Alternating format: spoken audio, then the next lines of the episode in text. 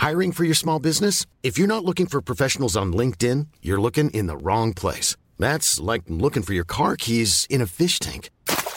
LinkedIn helps you hire professionals you can't find anywhere else, even those who aren't actively searching for a new job but might be open to the perfect role. In a given month, over 70% of LinkedIn users don't even visit other leading job sites. So start looking in the right place. With LinkedIn, you can hire professionals like a professional. Post your free job on linkedin.com slash spoken today.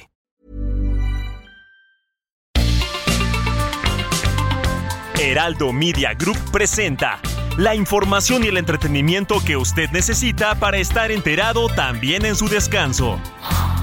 Alejandro Sánchez y el informativo Heraldo fin de semana. Por el Heraldo Radio, con la H que sí suena y ahora también se escucha.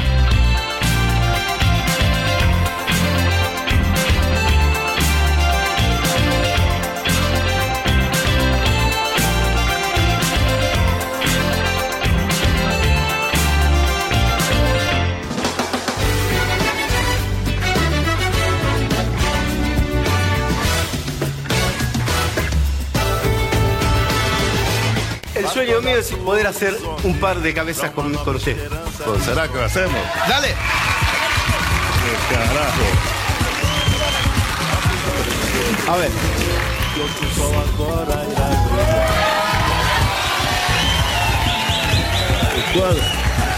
¿A qué hora vamos a parar? ¿A qué hora vamos a parar?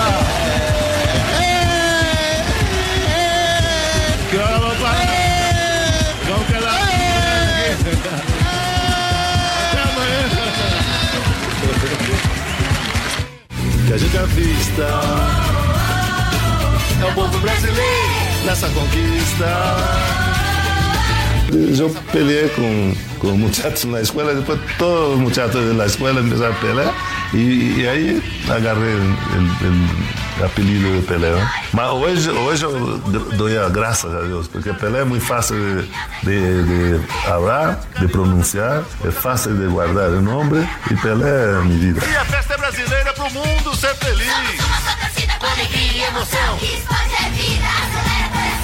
Yo me siento orgulloso porque son más o menos tres generaciones ya que me acompañan y yo espero siempre traer buen mensaje para estos niños, para los futuros jugadores y pido a Dios que me dé mucha fuerza.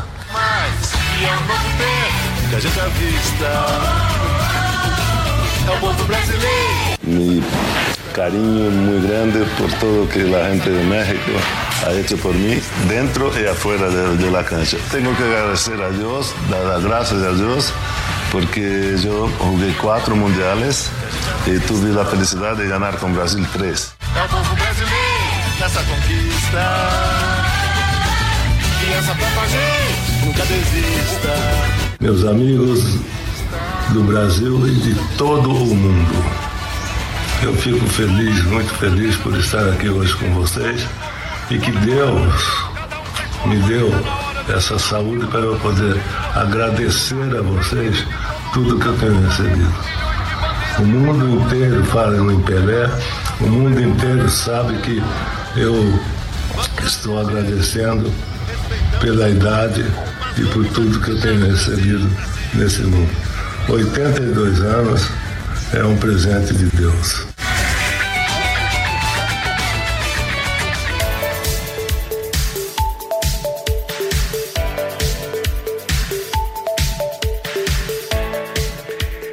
Las 7 de la mañana con 3 minutos hora del centro de la República Mexicana. Señoras y señores, muy buenos días. Sean todos bienvenidos a esta última emisión del año 2022 del informativo Heraldo Fin de Semana. Les saluda su amigo Héctor Vieira a nombre del titular de este espacio informativo Alejandro Sánchez, quien estará de regreso la próxima semana. También les invito a que a partir de las 8 de la mañana de hoy y hasta las 10 de la mañana sigamos transmitiendo en vivo a través del canal 8 de televisión abierta, 151 de Easy y 161 de Sky, donde mi compañera Verónica Sánchez estará cubriendo también a nuestro compañero Alejandro Sánchez. Hoy sábado 31 de diciembre de 2022, este año que vive sus últimas horas, sus últimos momentos y sin embargo, no por ello deja de fluir información, información muy importante a nivel mundial porque Hace unas horas, el Vaticano dio a conocer precisamente el fallecimiento del Papa emérito Benedicto XVI.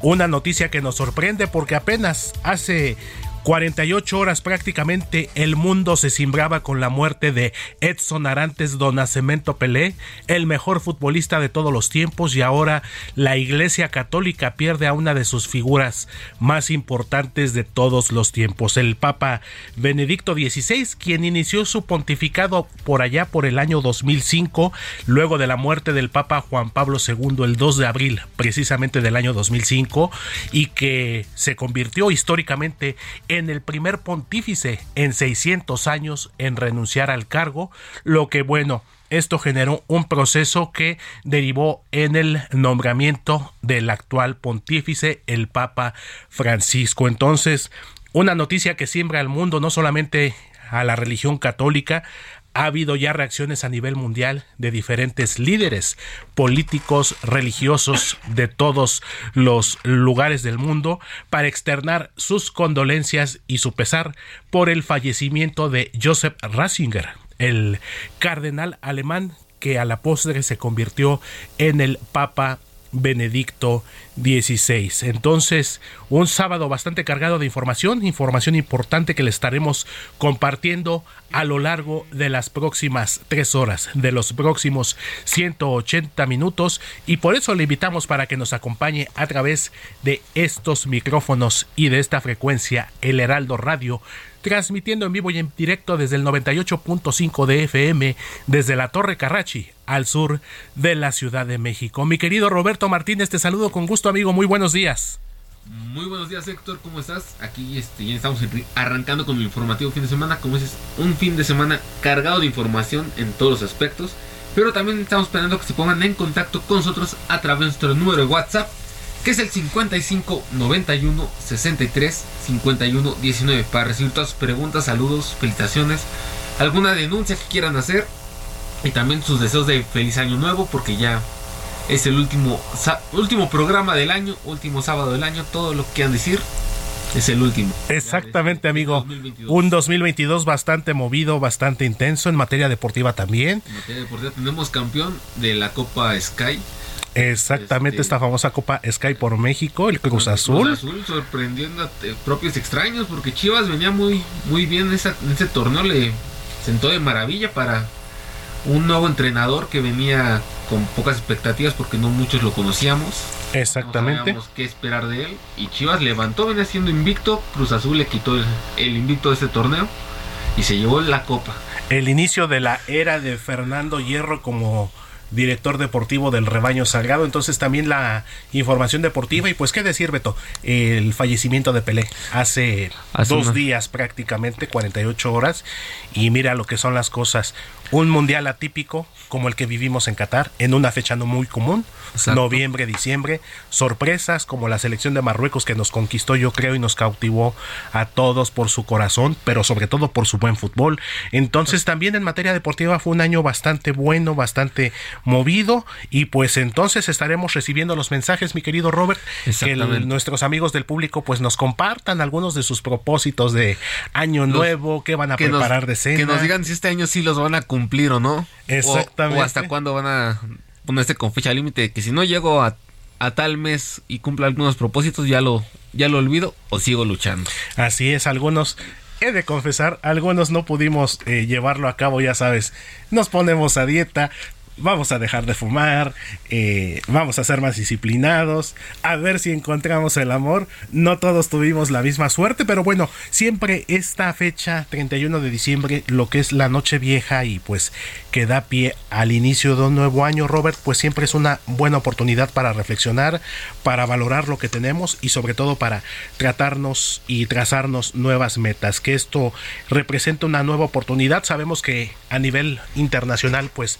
también fue un año complicado, todavía estuvimos padeciendo pues las secuelas de esta pandemia de COVID-19 que pues ya está por cumplir prácticamente tres años y que bueno, si bien es cierto nos aflojó un poquito, pero pues todavía todavía no nos suelta. Entonces, pues vamos a empezar este último programa, penúltimo programa del 2022. No, último. Hoy 31 y ya mañana estaremos estrenando año y el primer programa del 2023, mi querido Robert. Entonces, gracias por acompañarnos. Nuevamente, el WhatsApp del informativo para que empecemos a tener contacto con nuestros amigos. El WhatsApp del informativo es el 5591 63 51 19.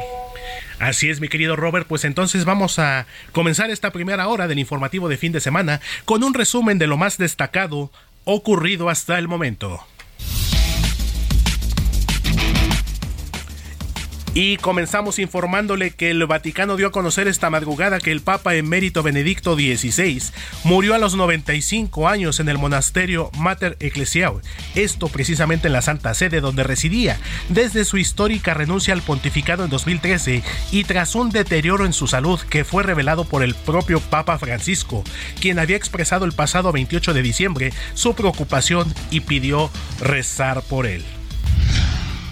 Al respecto, la Santa Sede anunció en un comunicado que la capilla ardiente del Papa en mérito Benedicto XVI tendrá lugar este lunes 2 de enero en la Basílica de San Pedro, para que los fieles católicos de todo el mundo puedan acudir a darle el último adiós. Y nos vamos a la República Mexicana con una lamentable noticia, ya que 15 personas fallecidas y otras 24 heridas fue el saldo de la volcadura de un autobús que transportaba turistas originarios de León, Guanajuato. Esto ocurrió sobre la autopista Jala Compostela en el estado de Nayarit, luego de que el chofer perdió el control de la unidad, aparentemente por exceso de velocidad. Y en información desde Palacio Nacional, el presidente Andrés Manuel López Obrador descartó que vaya a tratar con su homólogo estadounidense Joe Biden en su próxima visita a México el caso del exsecretario de Seguridad Pública de México, Genaro García Luna, al señalar que se trata de un asunto judicial que se desahogará en el juicio que comienza en enero. Así lo dijo el presidente. Y ese es un asunto que tiene que ver con la justicia en Estados Unidos, son los abogados defensores de García Luna y quienes eh, lo están acusando por parte de la Fiscalía de Estados Unidos. Ya existe un jurado y ya va a empezar el juicio, pero eso no tiene que ver con nosotros, este, eso no es tema en la plática con el presidente Biden. Yo ya les he dicho a ustedes qué es lo que respetuosamente quiero tratarle. Y en materia de seguridad, el presidente López Obrador aseguró que se cerrará el 2022 con una disminución del 10.6% en la incidencia de delitos de alto impacto, mientras que, según él, en las administraciones de presidentes como Enrique Peña Nieto, este, este tipo de delitos se elevaron en un 59%, mientras que en administraciones como la de Felipe Calderón aumentó 192.8% y con Vicente Fox, curiosamente opositores al actual régimen obradorista, se incrementó 1.6%. Es la voz de Andrés Manuel López Obrador. Con Salinas de Gortari 9.2 de aumento, con Cedillo 31.2 de disminución, con Vicente Fox 1.6 de aumento, con Felipe Calderón 192.8% de aumento, con Eliseo Peña Nieto 59% de aumento. Y nosotros tenemos una disminución de 10.6%. ¿Seguimos? Esto es... Pues estos son los datos que pues que dio a conocer el presidente López Obrador. Sin embargo, tal parece que la inseguridad al menos los ciudadanos a pie tenemos otra percepción y así lo reflejan los hechos porque en el estado de Veracruz el alcalde del municipio de Rafael Delgado, Isauro Ambrosio Tochua, fue asesinado la noche de este viernes. Al menos recibió seis impactos de bala por parte de un comando armado y esto ocurrió cuando viajaba en su camioneta cerca del Panteón Municipal. Y en más temas de seguridad y justicia, el Instituto Internacional de Prensa reveló que México cerrará 2022 como el país más peligroso del mundo para ejercer el periodismo, con un total de 14 comunicadores asesinados, lo que representa el 21% de los casos a nivel global, y criticó la impunidad y la escasez de medidas de protección por parte del gobierno mexicano.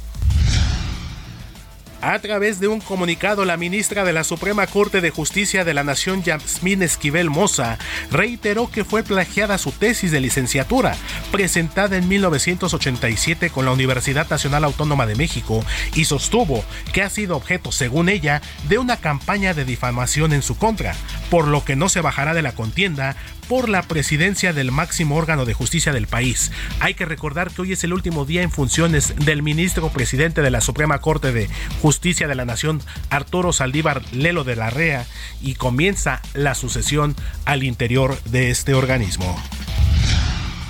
El gobernador del Estado de México, Alfredo del Mazo, anunció que solicitará a la Fiscalía General de la entidad mexiquense que revise el caso de Jorge Claudio, el vendedor de tamales que fue atropellado y perdió la vida el pasado 24 de diciembre en el municipio de Cuautitlán, Izcalli, a manos de un conductor ebrio que posteriormente fue puesto en libertad. Y en temas de la capital, la jefa de gobierno de la Ciudad de México, Claudia Sheinbaum, informó que la tradicional verbena navideña que se ubica en el Zócalo capitalino y que originalmente acabaría hoy 31 de enero, se extenderá hasta el próximo viernes 6 de enero debido al éxito que ha tenido. Aclaro, originalmente terminaba hoy 31 de diciembre y se extiende al próximo 6 de enero.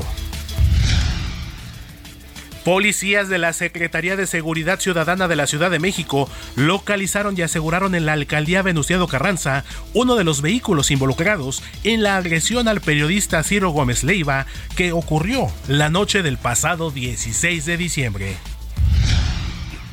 En información internacional, el jefe del Centro de Control de Enfermedades de China, Wu Sunju, declaró que la ola de contagios de COVID-19 que sufre el país ya ha llegado a su pico nuevamente en varias regiones, con un promedio de hasta el 60% en algunas localidades.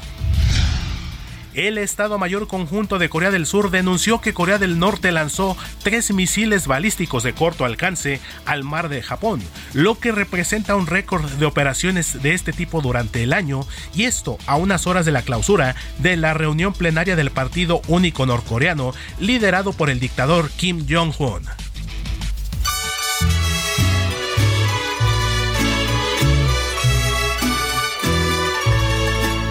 Estas son las mañanitas que cantaba el rey David.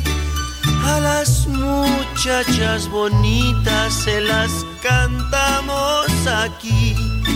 Despierta, mi bien, despierta. Mira que ya amaneció. Ya los Mi querido Roberto Martínez, amigo, pues hoy, en ausencia de nuestra querida Moni Reyes, quien también descansó este fin de semana, pues compártenos el santoral del día de hoy. Pues mira Héctor, hoy este, tristemente no está Moni, esperamos esté descansando un poquito y para que pase bien al rato la, la noche, pero pues alguien tiene que dar el santoral el día de hoy vamos a hablar hoy un poquito de, de San Silvestre. No sé si tú ¿conozcas a alguien que se llame Silvestre? Sí, de hecho, personajes históricos, Silvestre Revueltas. Silvestre Mercado, yo recuerdo, eh, vocalista de la Sonora Santanera. El Gasto Silvestre, por supuesto. es el que ubico. Aquí nuestro querido DJ Kike nos dice que Silvestre Stallone, pues es su tocayo prácticamente también. Así es, mi mira, Vamos a platicarte un poco más de la historia de San Silvestre.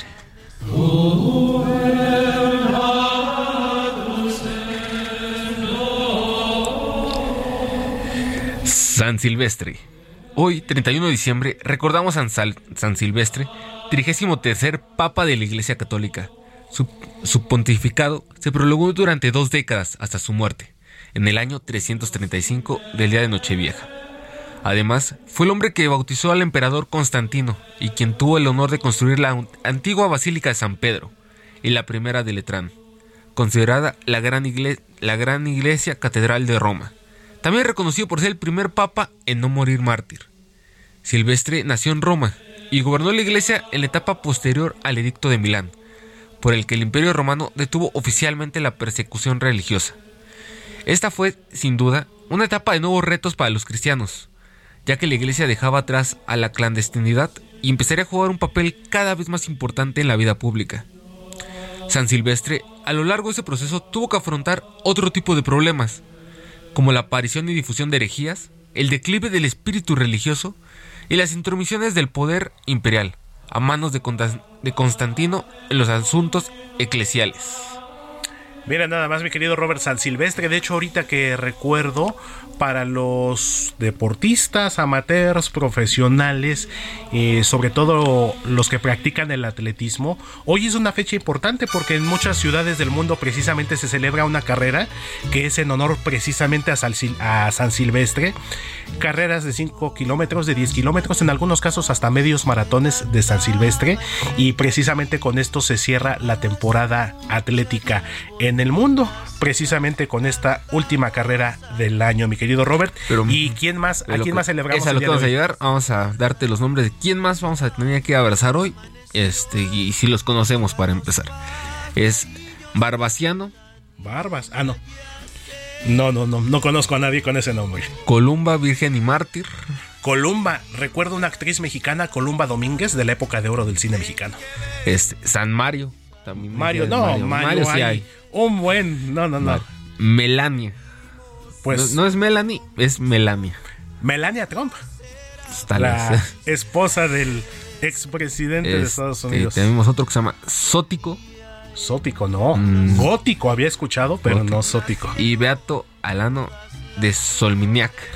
Alano de Solminiac. He escuchado y sí conozco personitas, dos para ser exactas, dos amigas, con el nombre de Alana, precisamente, pero Alano, pues la versión eh, masculina, no te la venimos, eh, no te la venimos manejando, mi, mi Robert, pero bueno, a quienes tengan y se llamen así, pues una felicitación. O que tengan algo por festejar el día de hoy.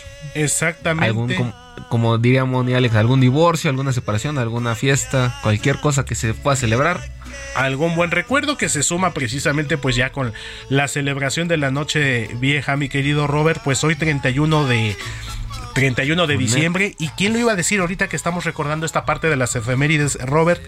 Que precisamente un día como hoy, 31 de diciembre, pero del 2019, es decir, hace tres años, las autoridades de China dieron a conocer a la Organización Mundial de la Salud de un tipo de neumonía desconocida que estaba empezando a, a afectar la a la población de su país que empezaron a padecer para ser exactos, fueron los primeros 27 casos de personas que se enfermaron de esta neumonía desconocida. Siete estuvieron en estado crítico y curiosamente la mayoría eran trabajadores del mercado de mariscos de la ciudad de Wuhan donde empezó a surgir varias versiones, que si un murciélago mal cocido, ya ves que los chinos tienden a tener una alimentación bastante exótica, bastante extravagante, y pues ya después comenzó a escucharse, comenzó a aplicarse el término de una nueva enfermedad que se le conoció y se le denominó como COVID-19 y que pues quién iba a decir que al paso de las semanas y de los meses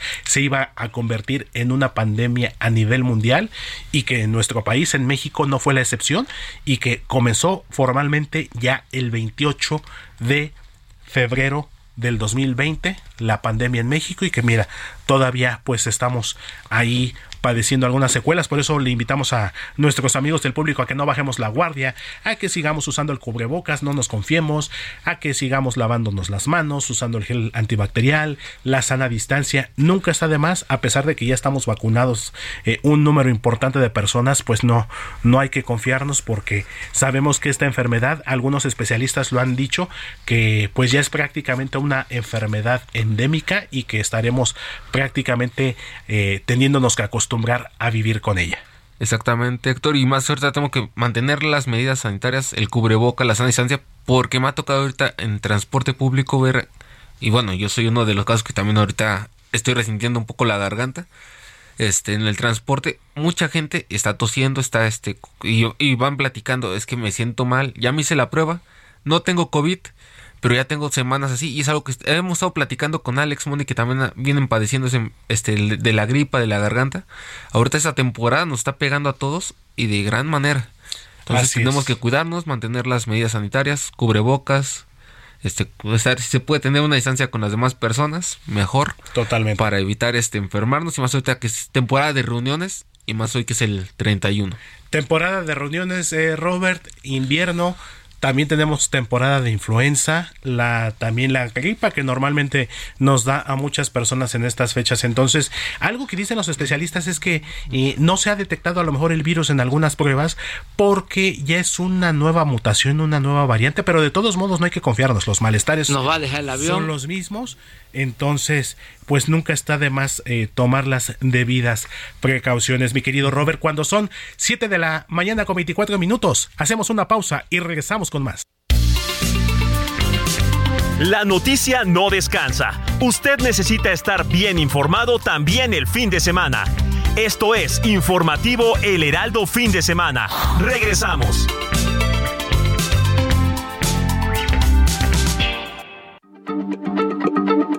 Heraldo Radio, la H se lee, se comparte, se ve y ahora también se escucha.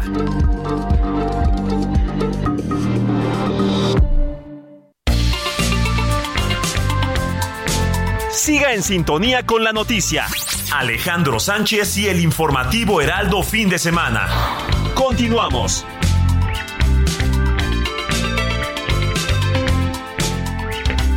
La puerta del sol, como el año que fue, otra vez el champán y las uvas y el alquitrán.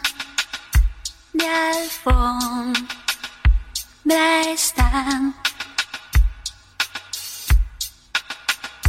los petardos que borran sonidos de ayer y acaloran el ánimo para aceptar que ya pasó uno más.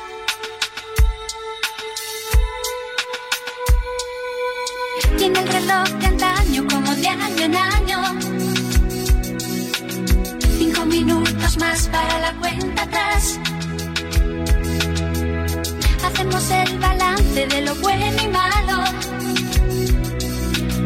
Cinco minutos antes de la cuenta atrás.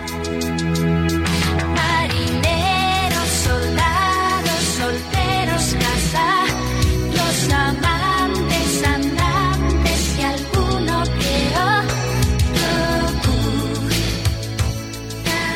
Pues estamos escuchando un clásico de fin de año. Ahorita que estamos comenzando precisamente la selección musical de este sábado. Una canción bastante nostálgica y que por lo general pues escuchamos recurrentemente en estas fechas. Este tema titulado Un año más, interpretado por la agrupación española Mecano, integrada por la extraordinaria cantante Ana Torroja y los hermanos Nacho y José María Cano. Este tema que estamos escuchando que forma parte de el disco titulado del mismo nombre, el disco homónimo Descanso Dominical, que fue lanzado en 1988. Robert, amigo, eh, ¿qué otro tema recuerdas tú de estas fechas? Yo recuerdo mucho este, de un año más, y hay uno guapachoso que es el de El Año Viejo. Justamente era el que de te iba a preguntar que, qué Tony pasó con el tema guapachoso año viejo, hasta ahora del- Porque me ha dejado cosas muy buenas. Ay, yo no olvido no al año viejo. Porque me ha dejado cosas muy buenas. El año viejo, dije, estaba esperando este momento de la canción. Dije, ahorita vas a poner esta que es guapachosa. Dije, pues empecé el día alegre. Me sorprendiste con una diferente de Mecano. Pero también son de las que se escuchan estos, este, este día principalmente. Normalmente, Robert, a este Alex Sánchez le gusta que empecemos con punch, con movido, así con todo. Eh, lo decidí quizá un poquito por la nostalgia que representa esta fecha. Y digo, te voy a ser muy honesto en lo personal, me gusta mucho también la versión de Tony Camargo. Esta que estamos escuchando nos dice nuestro querido Kike Hernández que es una versión nueva interpretada por Samo Muchos a lo mejor no ubican mucho el nombre de Samo. Él fue integrante en un inicio de la agrupación Camila junto con Mario Dom. De hecho, Samo era en lo personal la voz importante de Camila.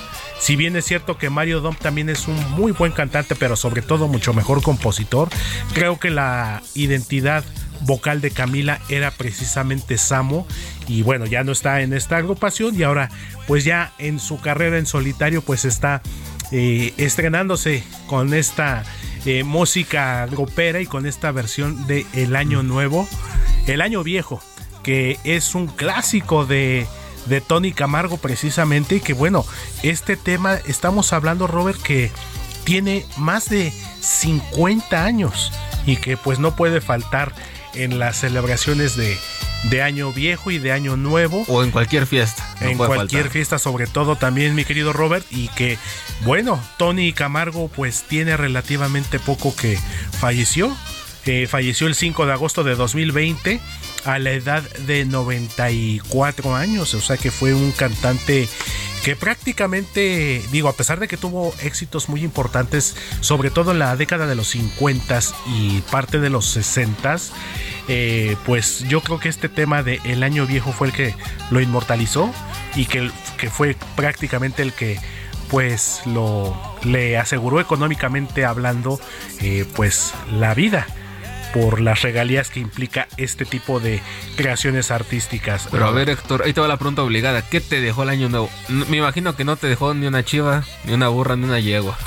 No, afortunadamente, bueno, nos dejó salud dentro de lo que cabe, afortunadamente, trabajo, que la familia, pues, afortunadamente, pues está, está completa y pues también, no lo voy a negar, el título de mi equipo el séptimo título de mis Tuzos del Pachuca.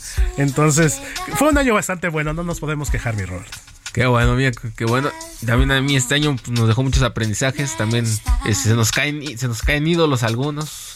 Por ejemplo, Cristiano Ronaldo, que está saliendo mucho que se. Él, él en 2015 decía que no iba a ir a ligas como la de Árabe, la de Qatar o Estados Unidos. Que él quería quedarse en el máximo circuito de fútbol. Y ayer nos, se me cayó el ídolo diciendo que se iba a ir al Asnar de Arabia Saudita.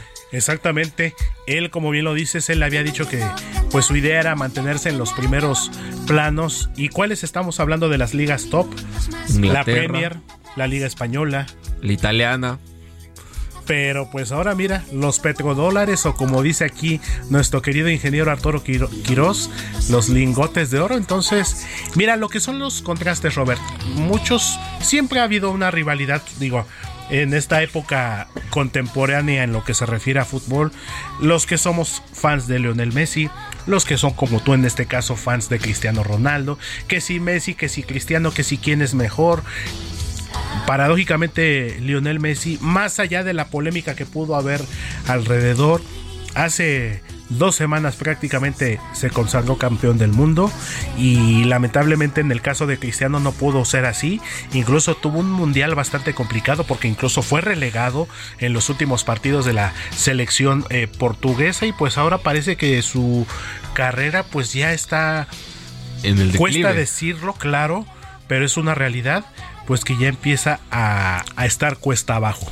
Tristemente, en el tema de Cristiano Ronaldo pesaron malos temas extra cancha desde esta temporada en el Manchester United. Todo este problema con el técnico Ten Hag, la, con la directiva del United que no lo dejó salir cuando había posibilidades.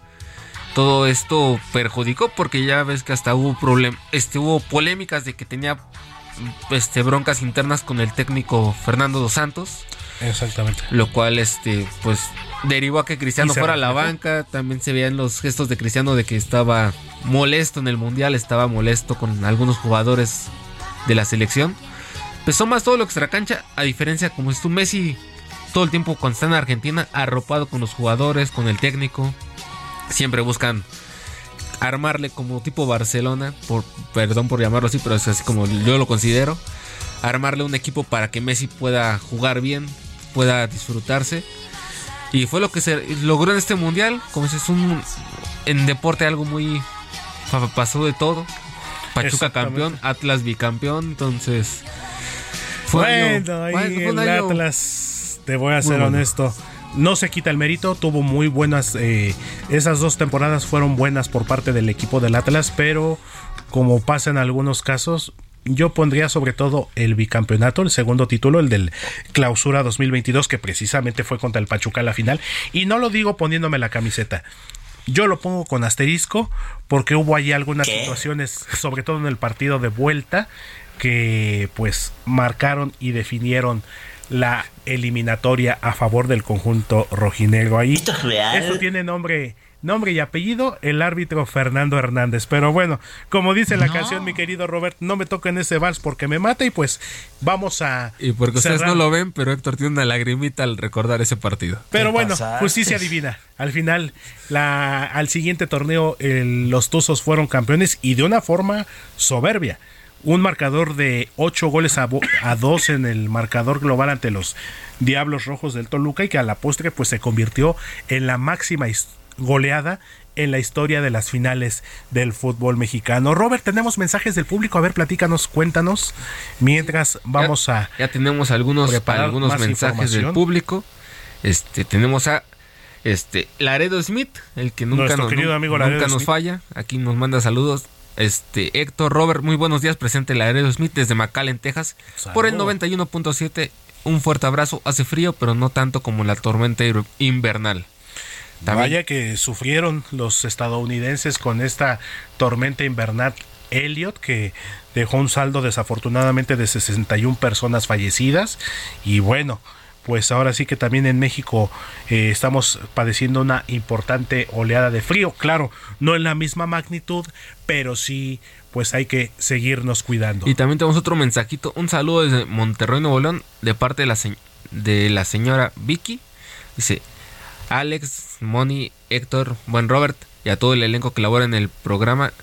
Muchas felicidades, que tengan éxitos en el 2023. Los amo, son mi compañía en el trabajo. Mil bendiciones. Un abrazo para allá, hasta Monterrey, nuestra querida Vicky, quienes nos escuchan allá en la Sultana del Norte a través del 99.7 de FM. Y pues vamos a continuar, Robert, con más información cuando en este momento son las 7 de la mañana con 41 minutos hora del centro de la República Mexicana, porque tenemos información desde Palacio Nacional con respecto a la próxima visita del presidente estadounidense Joe Biden a nuestro país, si va a aterrizar o no en el aeropuerto internacional Felipe Ángeles, este famoso AIFA de allá de la base militar de Santa Lucía, pero quien nos tiene los reportes y en los detalles completos es mi compañero Iván Saldaña. Te saludo con gusto Iván, muy buenos días.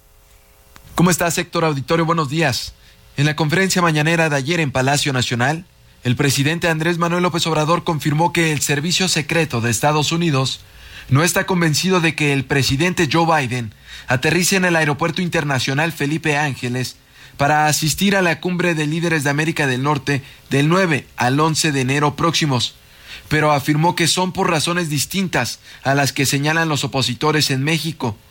Precisó que el lunes o el martes próximos el servicio secreto definirá dónde aterrizará el presidente Biden en el Felipe Ángeles, nosotros les pedimos que fuesen el Felipe Ángeles.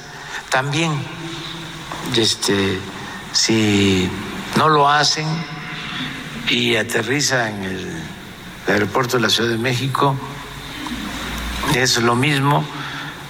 Eh, nosotros solo le hicimos la observación de que nuestros opositores, los conservadores, pues iban a utilizar eso para decir que no era confiable el, aeropuerto Felipe Ángeles, que ni el presidente Biden había aceptado bajar ahí. Cuando están argumentando los de, seguridad, servicio secreto, más que nada este otro tipo de, de razones. En la cumbre de enero en la Ciudad de México también participará el primer ministro de Canadá, Justin Trudeau, quien ya confirmó que sí aterriza en el AIFA. Se preguntó al presidente López Obrador cómo trasladarán al canadiense a Palacio Nacional debido a la distancia y a las obras en la zona. Esta fue su respuesta. De Canadá va a llegar al aeropuerto Felipe Ángeles. Ya eh, cómo lo van a trasladar hacia eh, la ciudad, hacia el palacio, el programa, ya este, no sabemos. O sea, eso lo están viendo los eh, de logística de Canadá. Sobre las conferencias mañaneras que coinciden con los mismos días de la cumbre, el lunes 9, martes 10 y miércoles 11 de enero, el presidente López Obrador dijo que aún no definen si las realizan o las cancela. De cualquier forma, aseguró, informarán al pueblo de México sobre los detalles de la cumbre y los acuerdos que alcance con sus pares Joe Biden y Justin Trudeau. Héctor Auditorio, la información esta mañana. Muchísimas gracias, mi querido Iván Saldaña. Y pues de Palacio Nacional nos vamos a gobierno capitalino porque la Secretaría de Movilidad de la Ciudad de México dio a conocer los horarios de servicio de transporte público para esta noche vieja, este sábado 31 de diciembre y para mañana, domingo 1 de enero. Hay que recordar que va a haber concierto allá en el Paseo de la Reforma, pero quien nos tiene los detalles es mi compañera Cintia Stettin. Te saludo con gusto, Cintia, muy buenos días. Saludo a todos los radioescuchas del Heraldo Radio. Eh, la Secretaría de Movilidad informó que con motivo del concierto de fin de año de este 2022 que se realizará en el Ángel de la Independencia este sábado 31 de diciembre, la red de movilidad integrada apoyará a las personas asistentes mediante la ampliación en el horario de operación del metro, el cual estará hasta la 1.30 de la madrugada funcionando esto del domingo primero de enero. Asimismo, la línea 1 del Metrobús de Indios Verdes al Caminero modificará su horario de operación que concluirá a la 1.30 de la madrugada del domingo primero de enero. Adicionalmente, se invita a la ciudadanía a planificar sus viajes y tomar previsiones debido a las modificaciones de horario en el resto de los servicios que ofrece la red de transporte de movilidad de la capital. Eh, finalmente, recordarles a las personas usuarias de los transportes públicos de la capital que el sábado 31 de diciembre será posible ingresar con bicicleta al Metrobús, mientras que el domingo primero de enero del 2023 también se podrá ingresar con bicicleta al metro, Metrobús, al servicio de transporte eléctrico que es el trolebús y tren ligero y en el caso de cablebús durante todo el horario de operación. Es la información que les tenemos. Muchísimas gracias, mi querida Cintia Stettin. Pues ahí está, tome nota. Eh, si se encuentran en la Ciudad de México, las opciones y los horarios del transporte público para hoy y mañana con motivo de la celebración del Año Nuevo. Y continuamos con más porque a lo largo del año nuestro compañero Alex Sánchez tuvo importantes entrevistas y nos dejó parte de lo que nos platicó el presidente del Senado Alejandro Armenta, quien por cierto nos confesó algunas de sus pasiones y algunos de sus posibles planes en lo que se refiere a su futuro político. A ver, jugador de fútbol. Llanerito. Karateca.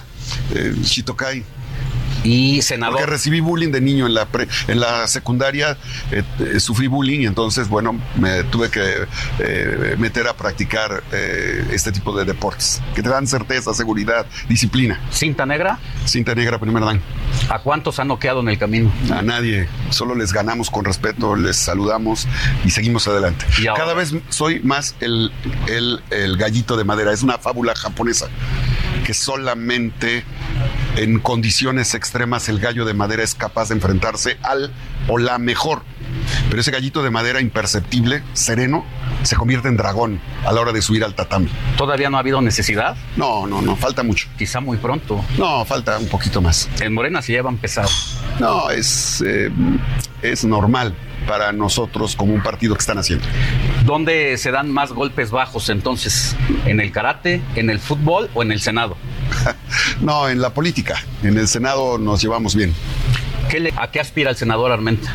A ser honesto, justo, a cumplir mis obligaciones. Lo más importante no es ser bueno o malo, como dijo nuestro presidente Andrés Manuel en estos días. Eso es, eso es un sentimiento maniqueo. Hay que ser justos, justos en la vida. Aspiro a ser justo. Además de eso, ¿a la gubernatura no aspira? Aspiro a seguir luchando por lo que los poblanos me permitan y por lo que Dios quiera. Y la Madre Tierra, creo en Dios y en la Madre Tierra. El que ya no se mueve, ya no sale en la foto. Al que madruga, Dios le ayuda y estoy a trote parejo, no me canso caminando. Me encantan las cabalgatas, me encanta correr, me encanta la bicicleta, la patineta. Soy chico patineta patín. Me encanta el deporte. Político pobre, pobre político. La pobreza no es un asunto monetario. La pobreza es un sentimiento intelectual y emocional. Se puede ser inmensamente rico en términos monetarios y pobre en términos de valores y de principios. Mi riqueza no tiene que ver con cuentas o con bienes o con propiedades. Mi riqueza tiene que ver con la posibilidad que tengo de hacer equipo y la riqueza que tengo que los poblanos me permiten estar en contacto con ellos. Esa es mi riqueza. ¿Es el peor momento de la historia para ser político? No. No. Ya no pueden jalar tan fácil y si jalan ahora se les observa. No robar, no mentir, no traicionar debe de ser una obligación de todas y de todos los que estamos en Morena y de todas y todos los que hacen política para los que se dedican a la corrupción, al tráfico de influencias, al desvío de recursos, al lavado de dinero, a hacer empresas fantasmas, al chantaje, a la corrupción, todos los momentos deben ser malos, porque los ciudadanos deben de denunciar. Hoy se llega al poder, se asumen cargos y se dice, es que los del gobierno pasado, los del gobierno antepasado, ¿es irresponsable? Hay que entender la historia para no cometer los errores del pasado, hay que vivir el presente con justicia y hay que hacer prospectiva. Soy administrador público de profesión, egresado de la Benemérita Universidad Autónoma de Puebla, Lobo Buap. Soy eh, egresado de la maestría en administración del Instituto de Administración Pública y del Instituto Nacional en el doctorado en administración. Esto significa que hago prospectiva planeación estratégica. Tienes que revisar el pasado, entender el presente y proyectar el futuro trabajo en equipo, siempre en equipo, pensando en la evaluación diaria, semanal, mensual, trimestral, semestral, para que los objetivos y las metas que te propones se logren. ¿Usted para qué quiere el poder? Hay quien tiene el poder pero no puede. Es muy importante. El poder es la acción que permite que las cosas sucedan, que suceda la justicia, que suceda la seguridad. Nuestro país es un país rico, el estado de Puebla es un estado rico no debemos de seguir pensando en programas para combatir la pobreza. Tenemos que lograr que se distribuya la riqueza de manera equitativa. Por eso desde la presidencia de la Comisión de Hacienda he promovido la justicia tributaria. Los que ganan más deben de pagar más, los que ganan menos deben de pagar menos. Por eso los bancos deben de pagar impuestos, por eso las empresas mineras que se llevan el oro, la plata, el zinc, el litio, las tierras raras, los minerales estratégicos, deben de pagar la deuda de nuestro país. Esa es la soberanía financiera que estoy promoviendo en el Senado de la República. Siete de cada diez concesiones mineras que llevan, que extraen la riqueza de nuestro país son extranjeras. Que paguen la deuda para que nosotros podamos, con el servicio de la deuda, hacer carreteras, hospitales, escuelas, seguridad en todas las colonias, inversión productiva, corredores agropecuarios, vías férreas, puertos, aeropuertos, refinerías. Somos un gran país, somos un país rico, somos un estado rico. Necesitamos hacer justicia. El mole poblano, las semitas o los chiles en nogada. El mole poblano, las semitas, los chiles en nogadas, el queso, el chique, la barbacoa, eh, la moronga, el pozole, los tlacoyos, los tlayoyos, las chalupas, Puebla tiene una gastronomía que es parte de su acervo pluricultural, pluriétnico y cosmopolita. Eso es Puebla. Y bueno, los invito a comer un mole de caderas también, o un pipián, o un arroz con mole y pollo. Sin refrescos con, eh, mira, no estoy en contra, debemos entender algo, no estamos en contra del el consumo de refrescos. En el mundo, el promedio de consumo de refrescos es de 100 vasos por persona al año. En Estados Unidos 400. En México 600. En Puebla 700. Pero en los niños de México, nuestros hijos, y en las comunidades indígenas 3.300 vasos de refresco. El tema es moderar. Mi abuelita que me educó desde los nueve años, soy huérfano de madre, nos decía todo con medida, nada con exceso. Cholita. Cholita. Dígame algunos, lo primero que se le venga a la mente con estos nombres que le voy a decir. Mario Marín. Exgobernador de Puebla. Manolo Lapuente. Campeón de Puebla. Manuel Barlet. Gobernador de Puebla. Ricardo Monreal. Senador, coordinador, amigo. Andrés Manuel López Obrador. Mi líder, el hombre que está transformando a nuestro país, un hombre que, en el que creo. ¿A qué equipo le va? Al Puebla, después a los Pumas y a las Chivas. Pero primero al Puebla, siempre al Puebla. Y hablando de otros equipos como los de las corcholatas, al de gobernación, al de Palacio Nacional o al de la Cancillería. Yo estoy al servicio de Morena. ¿Quién llegue a la final? Debemos de unirnos. Debe de haber una gran capacidad, gran capacidad de conciliación. Humildad para reconocer que nadie gana solo ni puede solo. Que la soberbia del poder no se apodere de la gran posibilidad de consolidar la segunda etapa de la transformación que el presidente Andrés Manuel ha planteado. Todas, todas y todos los que aspiran a la presidencia necesitan de otros. Pues esto fue parte de lo que el presidente del Senado, Alejandro Armenta, platicó hace unas semanas con Alex Sánchez, cuando en este momento son las 7 de la mañana con 54 minutos. Hacemos una pausa y nos enlazamos a televisión con mi compañera Vero Sánchez, quien nos tendrá más en el informativo Heraldo fin de semana. Les saluda con gusto Héctor Vieira. Muchas gracias. Feliz año nuevo y un fuerte abrazo. En la puerta del sol, como el año que fue otra vez el champán y las uvas y el alquitrán. La noticia no descansa. Usted necesita estar bien informado también el fin de semana. Esto es Informativo El Heraldo Fin de Semana. Regresamos.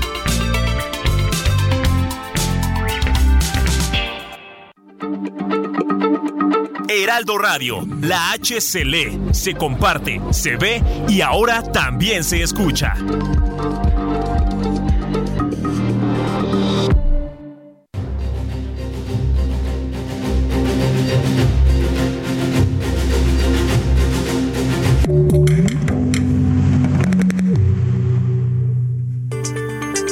Son las 8 de la mañana y estamos en el informativo de fin de semana se confirmó la primera muerte por rabia humana en México.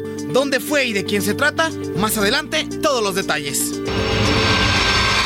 El coronavirus no cede. Tanto en México como en el mundo se implementaron las medidas contra la enfermedad, mientras que Japón registró récord de muertes en un día. Joe Biden no está seguro de aterrizar en el AIFA en enero próximo.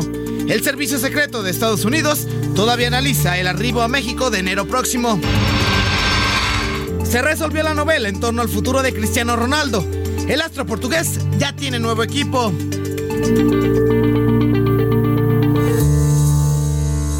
Salir, ahora sí que adelante para mi familia. Echarle ganas más que nada para mí. Mis propósitos de año nuevo es ser mejor este, con las personas, este, cambiar este, mis hábitos y ser este, más puntual. Entrenar para subir el próximo diciembre el Nevado de Toluca. Un trabajo porque ando desempleado. Tengo desde el mes de noviembre. Tengo a mi esposa enferma. Este tiene demencia. Escuchamos las voces, los deseos, los propósitos de mujeres y hombres que anhelan un 2023 lleno de salud, de paz, de trabajo. La esperanza al parecer está intacta para iniciar este siguiente año de la mejor manera, conservar lo positivo y revertir lo negativo. Termina un capítulo de la vida, pero comienza otro donde cada uno de nosotros vamos a escribir nuestra propia historia. Tenemos un lienzo en blanco para comenzar de nuevo. Precisamente con esto comenzamos.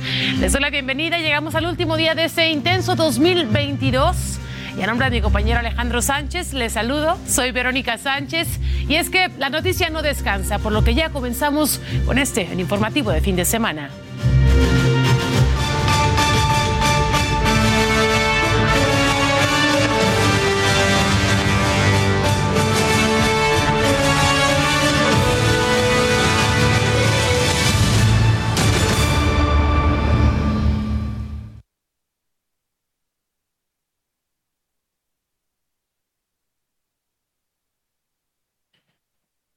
Y vamos a comenzar este espacio noticioso con pues la noticia que por supuesto ha deslumbrado a todo el mundo. Durante la madrugada de este sábado falleció el Papa emérito Benedicto XVI a los 95 años de edad. Murió en el monasterio Mater Ecclesia al interior del Vaticano. Joseph Ratzinger fue histórico porque se trató del primer pontífice de la era moderna en renunciar a su cargo. Precisamente vamos a enlazarnos totalmente en vivo hasta Roma, en Italia, donde el periodista argentino Mauro Calvania nos tiene los detalles. Mauro, gracias por tomarnos la comunicación. Por favor, platícanos eh, cuál es el ánimo social que se vive, cómo están las cosas por allá en el Vaticano. Te escuchamos. Buenos días desde México. Buenos días, Verónica. Realmente aquí se vive un estado de tristeza porque el Papa Benedicto, si bien representó un quiebre en la Iglesia Católica, ya que muchas personas eh, decían que era el Papa que venía a endurecer la Iglesia, si bien hay una parte, obviamente, de los fieles que lo defienden muchísimo al Papa Benedicto, hoy se vive eh, una gran tristeza, pero lo cierto y las dudas aparecen con los ritos que se harán luego de que eh, en el día de hoy, muy temprano, a las 9.34, eh, Mateo Bruni, quien es, oficia como jefe de prensa del Vaticano, ha pronunciado las palabras de que Benedicto XVI a las 9.34 de la mañana, horario de aquí, de Roma, ha fallecido, se harán los rituales litúrgicos para, eh, como un papa tradicional, como un papa que perteneció a la Iglesia Católica o solo como el ex obispo de Roma.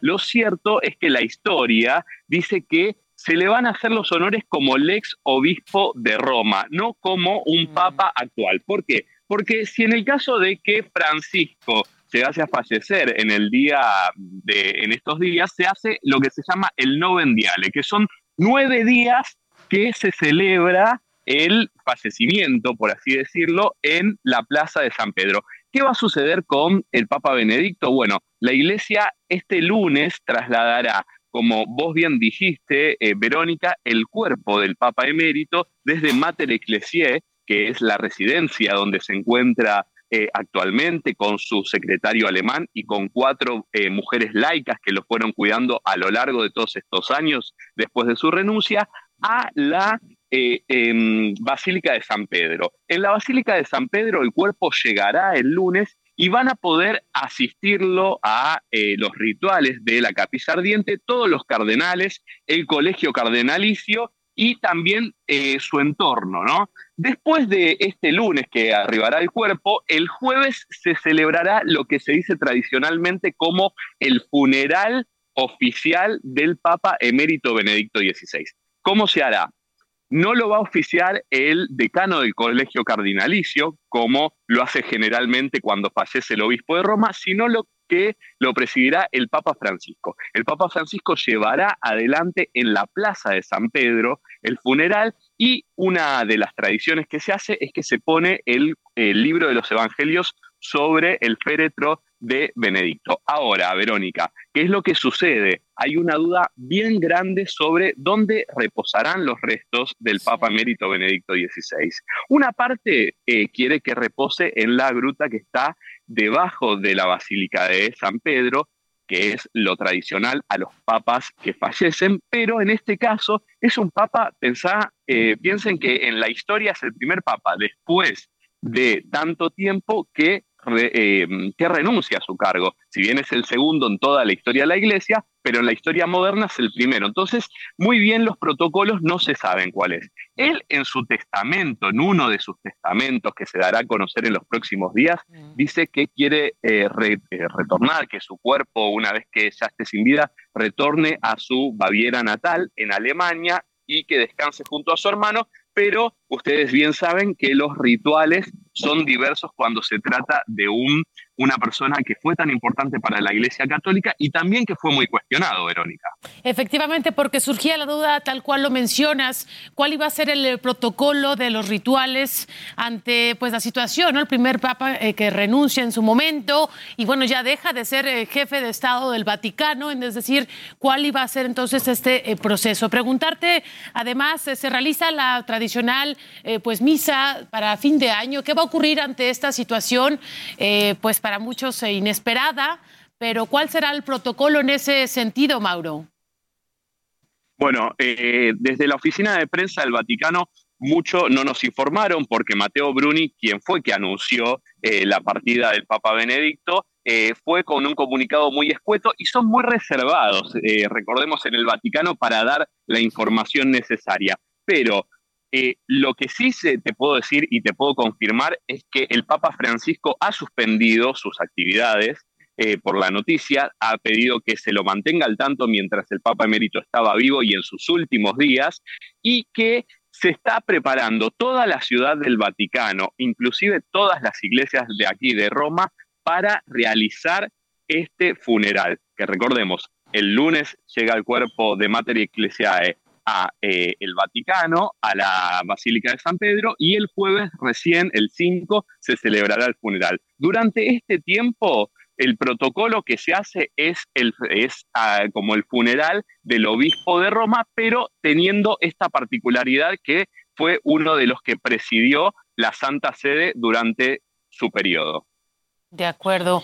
Bien, Mauro, y en este momento también platícanos la situación alrededor del Vaticano. Sabemos que había muchas personas que incluso desconocían la noticia, se preguntaban qué ocurría, cómo es este ambiente social, la organización, eh, qué está ocurriendo a las afueras del Vaticano y de la Basílica de San Pedro.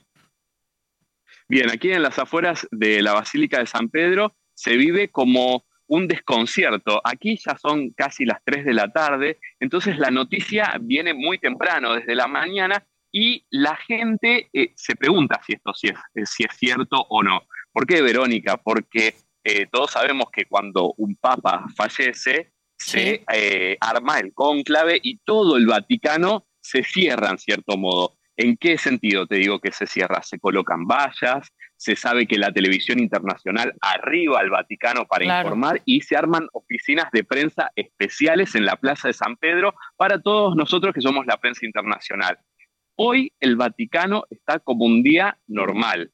No se han tocado campanas especiales, no se ha puesto el comunicado como se suele poner en, eh, en, los alrededores del Vaticano cuando un papa fallece y se llama la sede vacante y que se convoca al cónclave. Hoy es un día normal con la noticia de que el ex obispo de Roma ha fallecido. Bien, pues vaya, vaya noticia, lo, lo, platicas, lo escuchamos y claro que nos conmociona, nos conmueve. Vamos a seguir muy de cerca, Mauro, porque bueno, se fue, se fue un grande, un gran teólogo que también marcó importante la historia de la Iglesia Católica, no solamente por su renuncia también, pero por las importantes investigaciones y avances, así es, que ha realizado en temas. ¿Qué, qué opinión te merece esto? ¿Hacia dónde va? ¿Quién retomará también todo el trabajo y esta línea? Que siguió Benedicto XVI. Sí, Verónica, muy bien lo que apuntás vos, porque Benedicto XVI, como dije al principio de este vivo, eh, fue un punto de inflexión en la Iglesia Católica. Cuando fallece el Papa Juan Pablo II, que entre ellos dos se llevaban muy bien, tenían una relación muy cercana, el primer discurso de Benedicto XVI fue hay que limpiar toda esta suciedad. Y eso llamó la atención de, todo el colegio cardenalicio, inclusive de los que se postulaban, obviamente todo el cónclave. Fue un discurso muy directo, el Papa Benedicto, como vos bien decís, un teólogo que ha estudiado muchísimo y que venía quizás de una rama del catolicismo un poco dura que tenía que ver con la inflexibilidad ante el aborto, ante el grupo, eh, ante la comunidad LGBTIQ, eh, también, eh, ¿qué sucedió? Benedicto, recordemos todos que cuando renuncia, cuando presenta su renuncia, y esto sí que fue una noticia grande, lo que vino después fue el descubrimiento de los escándalos por abuso sexual. Así este punto a Benedicto en su papado y en su vida política, por así decirlo, porque es quien preside la Santa Sede, fue eh, algo que realmente movilizó a toda la iglesia. Por eso es que eh, él aduce obviamente su, estado de salud frágil en uno de sus discursos que escuchamos todos en la televisión mundial y se retira al monasterio de Mater Ecclesiae, pero sabían que la iglesia necesitaba tomar un rumbo mucho más humilde, mucho más flexible, que había problemas y denuncias de abusos sexuales que estaban escandalizando no solo a la iglesia, sino al mundo de por sí, y que él prefirió dar un paso al costado y aquel discurso que salió en un primer momento, que dijo hay que limpiar toda esta suciedad, se veía, por un lado, continuado por el Papa Francisco, quien también condenó los abusos sexuales en la iglesia y no solo eso, sino que armó un equipo interdisciplinario y un equipo de cardenales y de gente laica para investigar lo que sucedía en las iglesias del mundo con estas denuncias. Sin duda, un maestro de la doctrina de la iglesia, valiente también, que enfrentó prejuicios, que rompió también de pronto eh, protocolos, justamente con ese lema que lo caracterizaba, que era la verdad. Muchísimas gracias, gracias por esta información que nos compartes, Mauro Calvania, desde Roma, en Italia, y estaremos, por supuesto, siguiendo muy de cerca en México también todo pues este proceso, seguramente complicado también y doloroso, por supuesto, para el mundo mundo. Gracias, gracias por tu tiempo. Un fuerte abrazo desde México. Seguimos en contacto, Verónica, y aquí estoy para las novedades del funeral del Papa emérito Benedicto XVI. Te agradecemos muchísimo, Mauro. Abrazo. Bueno, vamos a revisar quién era Joseph Ratzinger. Usted era el Papa número 265 en llegar al Vaticano. Vamos a conocer más información al respecto. Vea usted. A la muerte de Juan Pablo II y después de sus exequias, 115 cardenales se reunieron en la capilla Sixtina para el conclave y elegir al sucesor de San Pedro al frente de la Iglesia Católica. Habemos papam. Luego de cuatro escrutinios, el 19 de abril de 2005, el cardenal alemán Joseph Ratzinger fue electo papa y adoptó el nombre de Benedicto XVI para su pontificado. Eminentissimum ac reverendissimum dominum. Dominum Josephum Sancte Romane Ecclesiae Cardinalem Ratzinger. Fue el Papa 265 de la historia de la Iglesia Católica y el sexto alemán. Joseph Alicius Ratzinger nació el 16 de abril de 1927 en Passau, al sur de Alemania. Estudió en la Escuela Superior de Filosofía en Freising y en la Universidad de Múnich recibió el doctorado en teología. Lo ordenaron sacerdote el 29 de junio de 1951 y continuó sus estudios de 1951 a 1952. En 1953 se doctoró con la tesis Pueblo y Casa de Dios en la Doctrina de la Iglesia en San Agustín. Cuatro años más tarde obtuvo la habilitación para la enseñanza con una disertación sobre la teología. En 1953 se doctoró con la tesis Pueblo y Casa de Dios en la Doctrina de la Iglesia en San Agustín. Cuatro años más tarde obtuvo la habilitación para la enseñanza con una disertación sobre la teología de la historia de San Buenaventura. Enseñó en Frincinia, Bonn, Múnich, Tubinga y Ratzimbona. Estuvo presente en el Concilio Vaticano II como teólogo consultor. En 1972, juntamente con otros teólogos, fundó la revista de teología Comunio. En 1977, el Papa Paulo VI lo nombró arzobispo de Múnich y Frisinga. Poco después fue cardenal. Fue relator en la Quinta Asamblea General Ordinaria del Sínodo de los Obispos de 1980 y presidente delegado de la Sexta Asamblea General Ordinaria sobre la reconciliación y la penitencia de la misión de la Iglesia. En 1981, el Papa Juan Pablo II lo nombró prefecto de la Congregación para la Doctrina de la Fe y presidente de la Pontificia Comisión Bíblica y de la Comisión Teológica Internacional. En el año 2000 fue nombrado académico honorario de la Academia Pontificia de las Ciencias y recibió numerosos doctorados honoris causa. El 11 de febrero de 2013, Benedicto XVI fue el primer papa que renunció al pontificado en los últimos 600 años y se hizo efectiva el 28 de ese mismo mes. Propter bene consus pontes actus plena libertate declaro mi ministerio episcopio Rome. Debilitado físicamente, el pontífice se marchó a no poder afrontar los escándalos de la pederastía en la curia romana. Con la salida de Vaticano hacia la residencia de Castel Gandolfo, ya como Papa emérito, para después de la elección de Jorge Mario Bergoglio, hoy Papa Francisco, regresó al Vaticano y residió en el monasterio Mater Ecclesiaste, donde murió a los 95 años de edad. Descanse en paz, Benedicto XVI, Heraldo Media Group, Luis Pérez Curtaz. Pues hay un recordatorio, un recorrido de lo que ha sido la trayectoria, la vida, las acciones que han marcado y que han dejado huella por parte de Benedicto XVI. Ahora, pues claro que ha habido bastantes reacciones ante su fallecimiento, estas no se han hecho esperar. Mire, conferencia del episcopado mexicano ya pues ha emitido un mensaje, dice pues donde el arzobispo primado de México precisamente también Carlos Aguilar se manifestó al respecto. Ahí vemos en pantalla también otro de los eh, tweets que, bueno, dice la Conferencia del Episcopado Mexicano, expresa sus más sentidas condolencias ante la triste noticia del tránsito de nuestro amado Papa Emérito Benedicto XVI, que hoy ha sido llamado.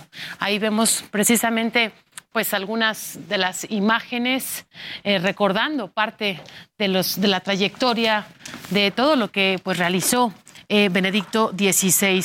Recordemos que fue un papa que pues participó en el momento que Juan Pablo, tanto primero y segundo también, pues toman eh, posesión. Es el papa número 265 de la historia de la Iglesia, el sexto papa alemán y ya le comentaba también, pues las reacciones no se han hecho esperar. Carlos Aguiar Retes, el arzobispo, eh, también emitió un mensaje a través de Twitter y dice, agradezco a Dios la vida especialmente el ministerio pontificio del Papa Benedicto XVI. Pido a Dios, nuestro Padre, lo reciba en su reino celestial. Esto es parte, pues, de las reacciones también Aquí en México, algunas autoridades ya han manifestado también sus condolencias. Vamos a mantenerle informado en un momento más. Mientras tanto, Vamos a recordar nuevamente, pues, eh, quién fue eh, Ratzinger. Recordemos bastantes polémicas por su renuncia, además, pues, que realizó bastantes eh, investigaciones y estuvo también involucrado valientemente en los escándalos de abuso sexual que involucraban a la iglesia. Así que para hacer este balance sobre quién fue y qué huella dejó el Papa Emérito. Saludo con mucho gusto vía Zoom al doctor en antropología Elio Masferrer. Gracias por su tiempo. Doctor, ¿cómo se encuentra? Muy bien, un poco engripado. Bueno, pues engripado y además con esta eh, noticia que llega hoy justo un 31 de diciembre, por favor compártanos qué representa esta pérdida para el mundo de la Iglesia Católica. Bueno, eh, de alguna manera simboliza el agotamiento de un, de un proceso de transición entre el Concilio Vaticano II y eh, que plantea la actualización, la renovación de la Iglesia Católica y eh, podríamos decir los viejos tiempos, ¿no? Ya, él tiene, como usted más o menos enumeraba, una, una teología que trata de ver la transición, ¿no? Trata, él, dirige el comité que redacta el nuevo catecismo de la Iglesia Católica de 1992, que pretende una actualización de la noción de pecado en la Iglesia Católica. El problema que tiene, podemos decir, es que em, la, él tiene una percepción muy compleja de la sexualidad, que la ve como algo contaminante, etcétera, y eh, también tiene eh, una visión muy conservadora en lo económico y lo político, ¿no? La lectura que él hace de, eh, podemos decir, de del mensaje cristiano, del mensaje de Jesús, es una visión muy desde, podríamos decir, de los empresarios.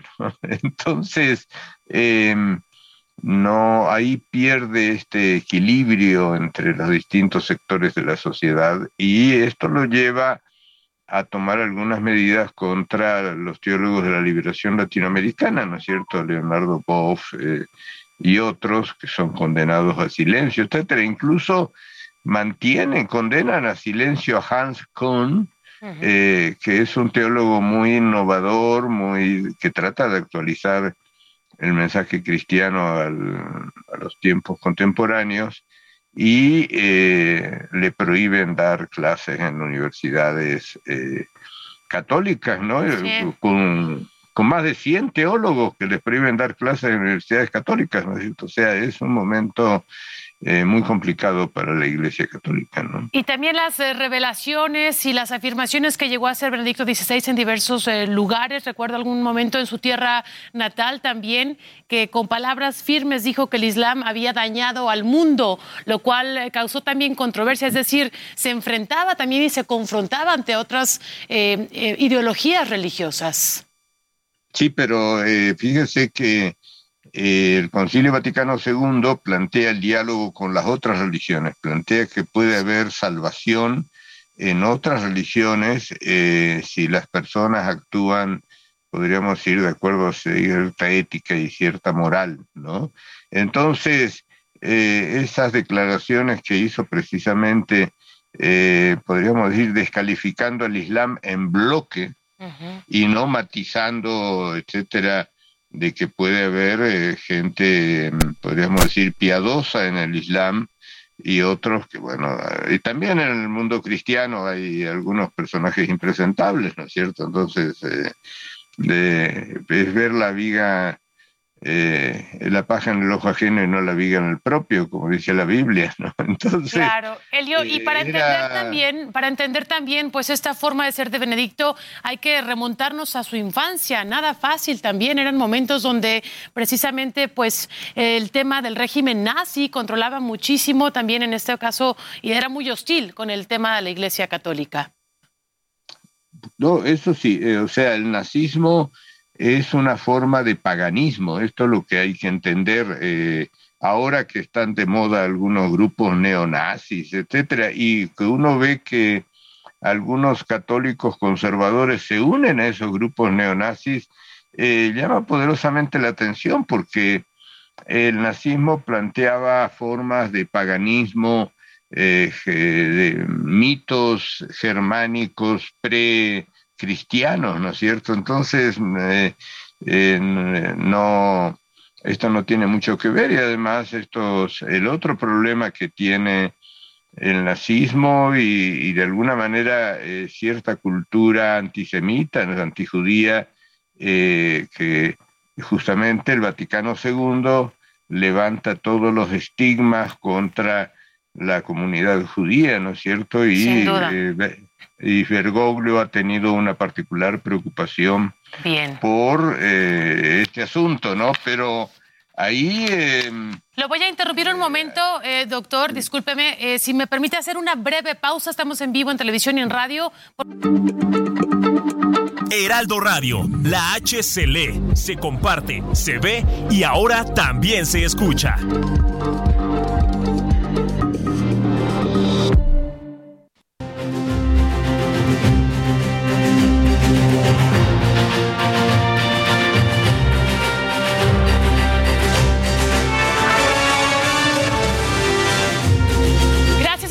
Regreso, qué bueno que siga con nosotros. Seguimos eh, platicando, recordando, pues eh, parte, parte de la vida, de la trayectoria, de la historia para entender, pues lo que ha representado Benedicto XVI. Vamos a relacionarnos nuevamente, precisamente con. I'm Sandra, and I'm just the professional your small business was looking for, but you didn't hire me because you didn't use LinkedIn Jobs. LinkedIn has professionals you can't find anywhere else, including those who aren't actively looking for a new job but might be open to the perfect role, like me. In a given month, over 70% of LinkedIn users don't visit other leading job sites. So if you're not looking on LinkedIn, you'll miss out on great candidates like Sandra. Start hiring professionals like a professional. Post your free job on linkedin.com/spoken today. el doctor en antropología Helio Masferrer, a quien le agradezco que nos haya eh, pues, esperado estos minutos. Doctor, ya nos platicaba pues parte de todos estos, eh, sobre todo los últimos años, eh, donde fue precisamente perturbado por, por todos estos escándalos de abuso sexual que el propio Benedicto XVI, pues él hacía estos, estos señalamientos tan directos. Nos comentaba usted cómo también la parte histórica, su infancia y las influencias que tuvo durante su vida, pues marcaron también la personalidad. Sí, eh, es un hombre de la transición, podemos decir, si usted eh, analiza eh, su trayectoria, por un lado está el fascismo, que el fascismo es una suerte de idolatría del Estado, del poder político. Y por otra parte está el nazismo que quiere manejar la teoría de una raza superior.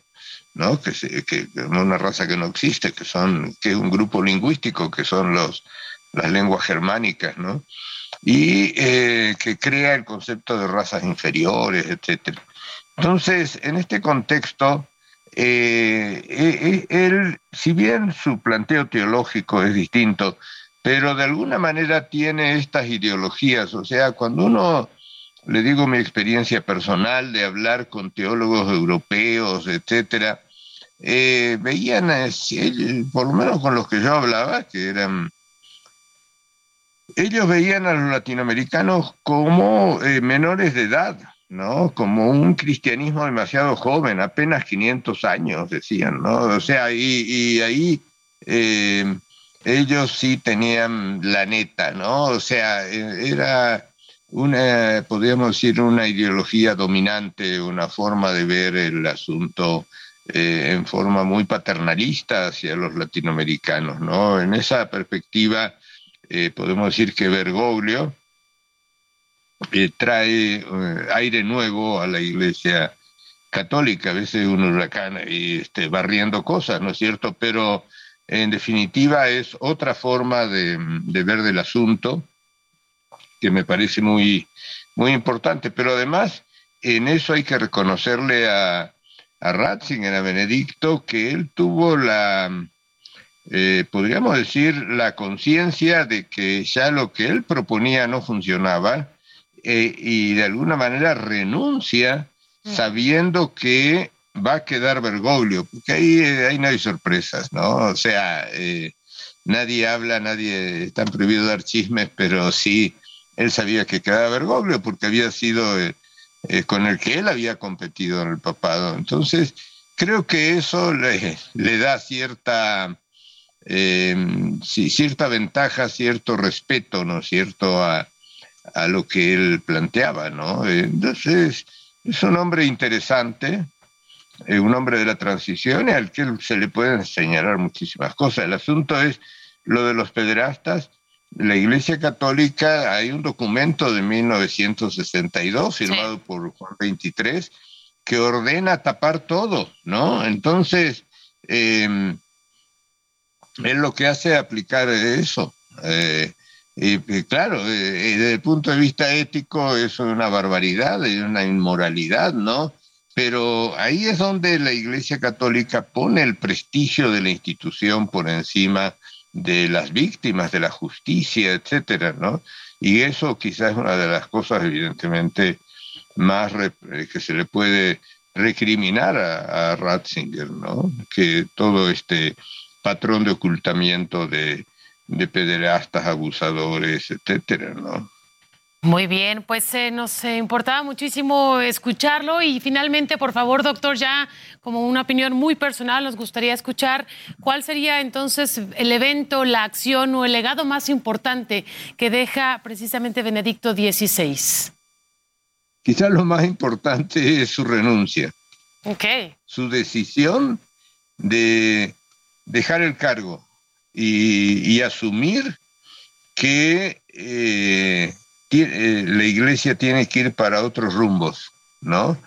Eh, aparte de sus aportes teológicos, etcétera, por supuesto, pero creo que la decisión histórica es que el cargo de, papa, como cualquier cargo político, podríamos decir, porque es un cargo político, es susceptible de, no es vitalicio, que tiene que renovarse. Y eso creo que es una decisión muy valiente de, Ratzinger, ¿no? Sin duda alguna. Muchísimas eh, gracias por esta entrevista, doctor en antropología Elio Masferrer, por compartirnos esto tan valioso. Un fuerte abrazo y feliz año. Verónica. Feliz año y también saludos a todos tus tele y radio escuchas. Así es. Te siguen con mucho entusiasmo, Verónica. Muchas gracias. Gracias. Un abrazo, doctor. Muchas gracias. Bueno, vamos ahora a cambiar de tema. Por supuesto que más adelante seguiremos compartiendo con ustedes reacciones ante la muerte de Benedicto XVI. Mientras tanto, vamos con mi compañera Paulina Greenham porque nos presenta una gran entrevista de Fundación Grupo Andrade. Escuchemos. Fundación Grupo Andrade, nuestros niños y niñas nos necesitan, presenta.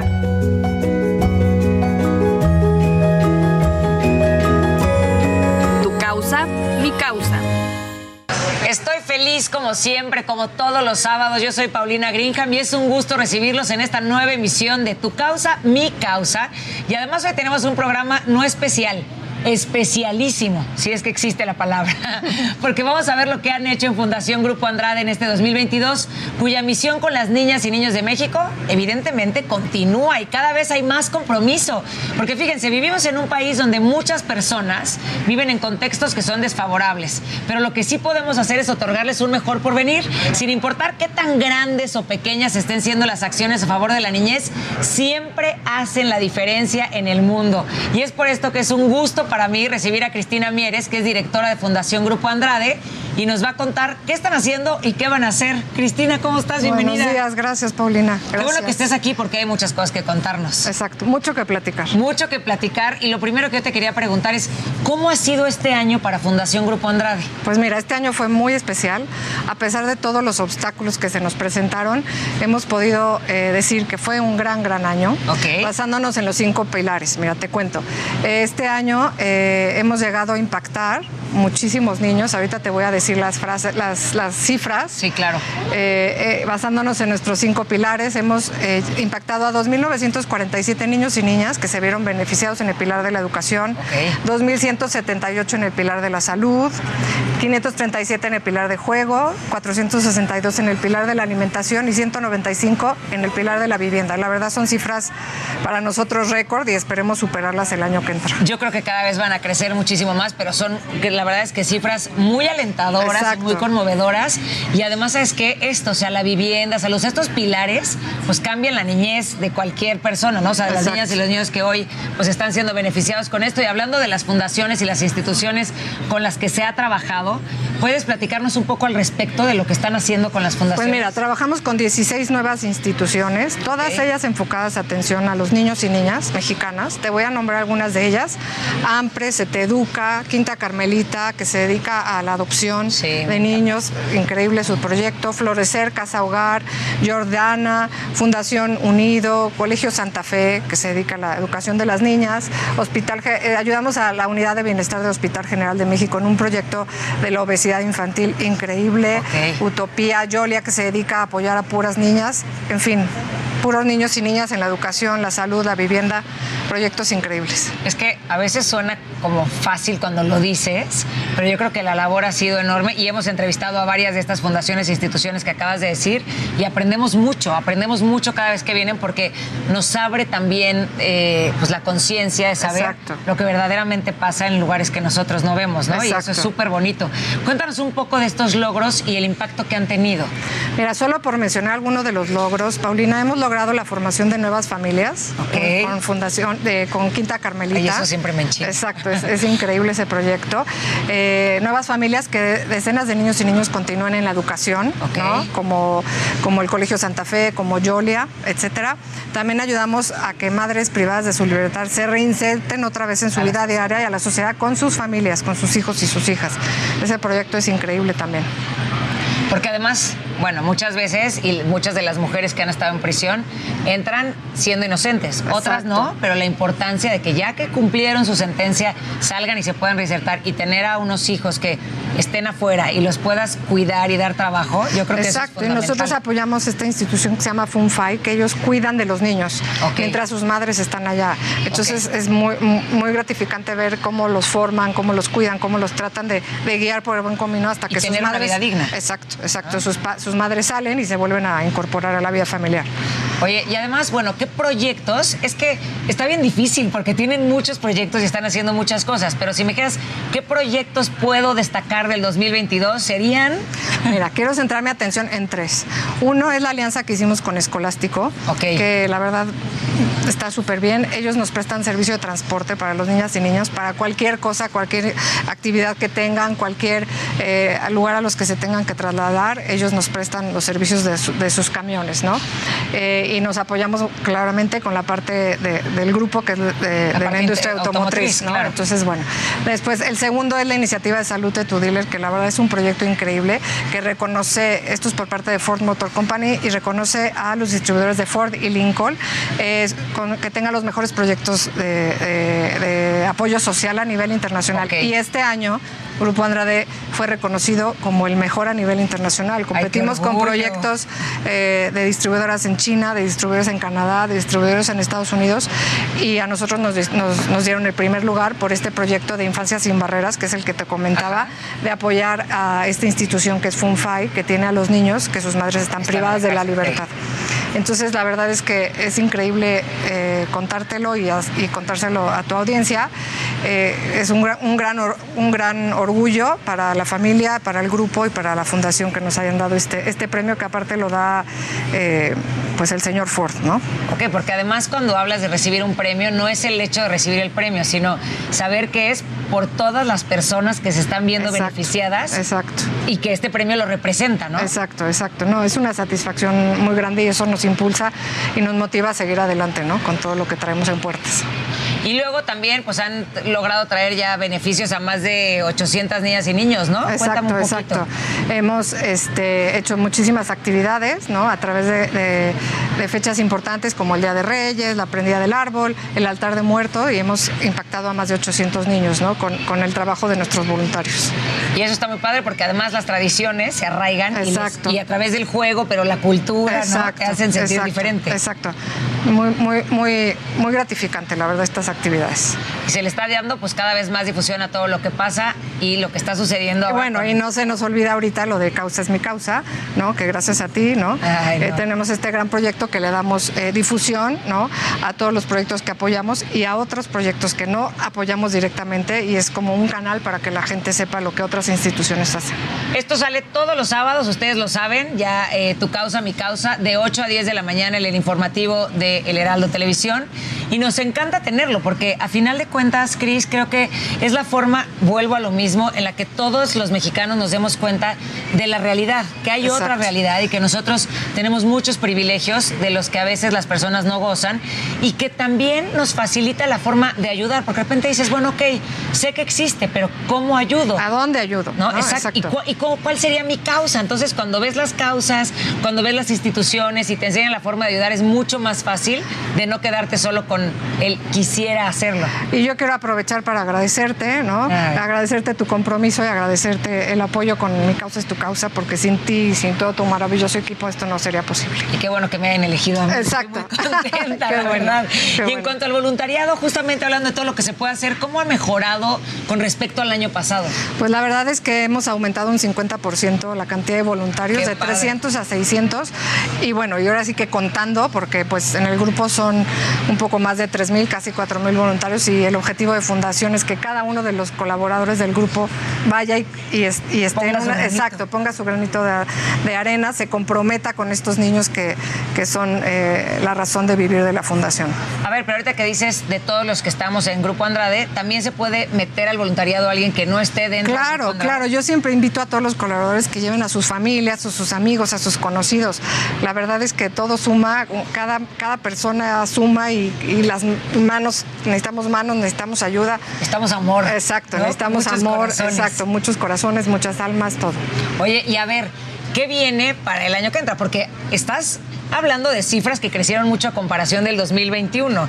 Entonces, los retos y las cosas que se tienen que hacer para el año que entra, imagino que son varias y habrá nuevos planes. Pues mira, yo soy fiel creyente que por medio del arte y la cultura puedes restaurar el tejido social. Entonces, y como bien saben, vivimos en un país con una riqueza cultural ¿no? enorme.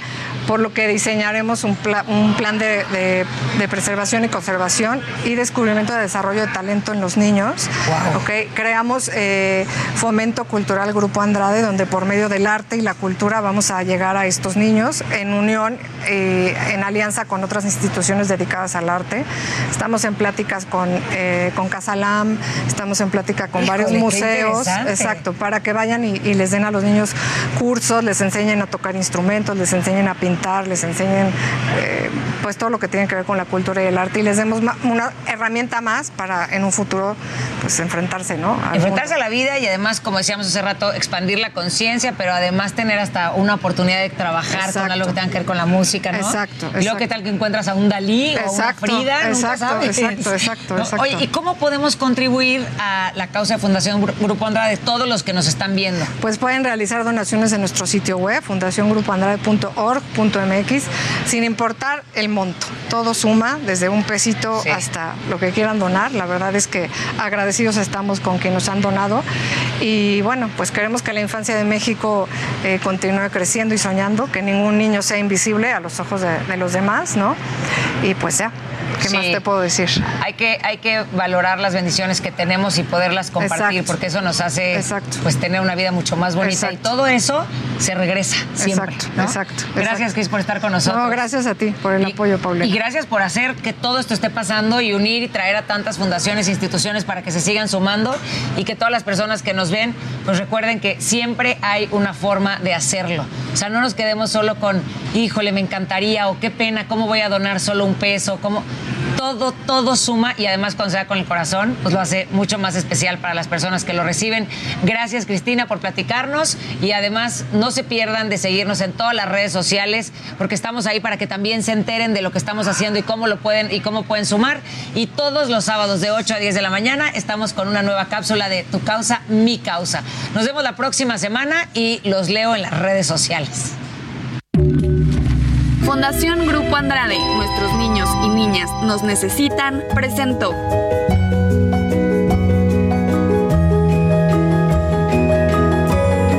Tu causa, mi causa.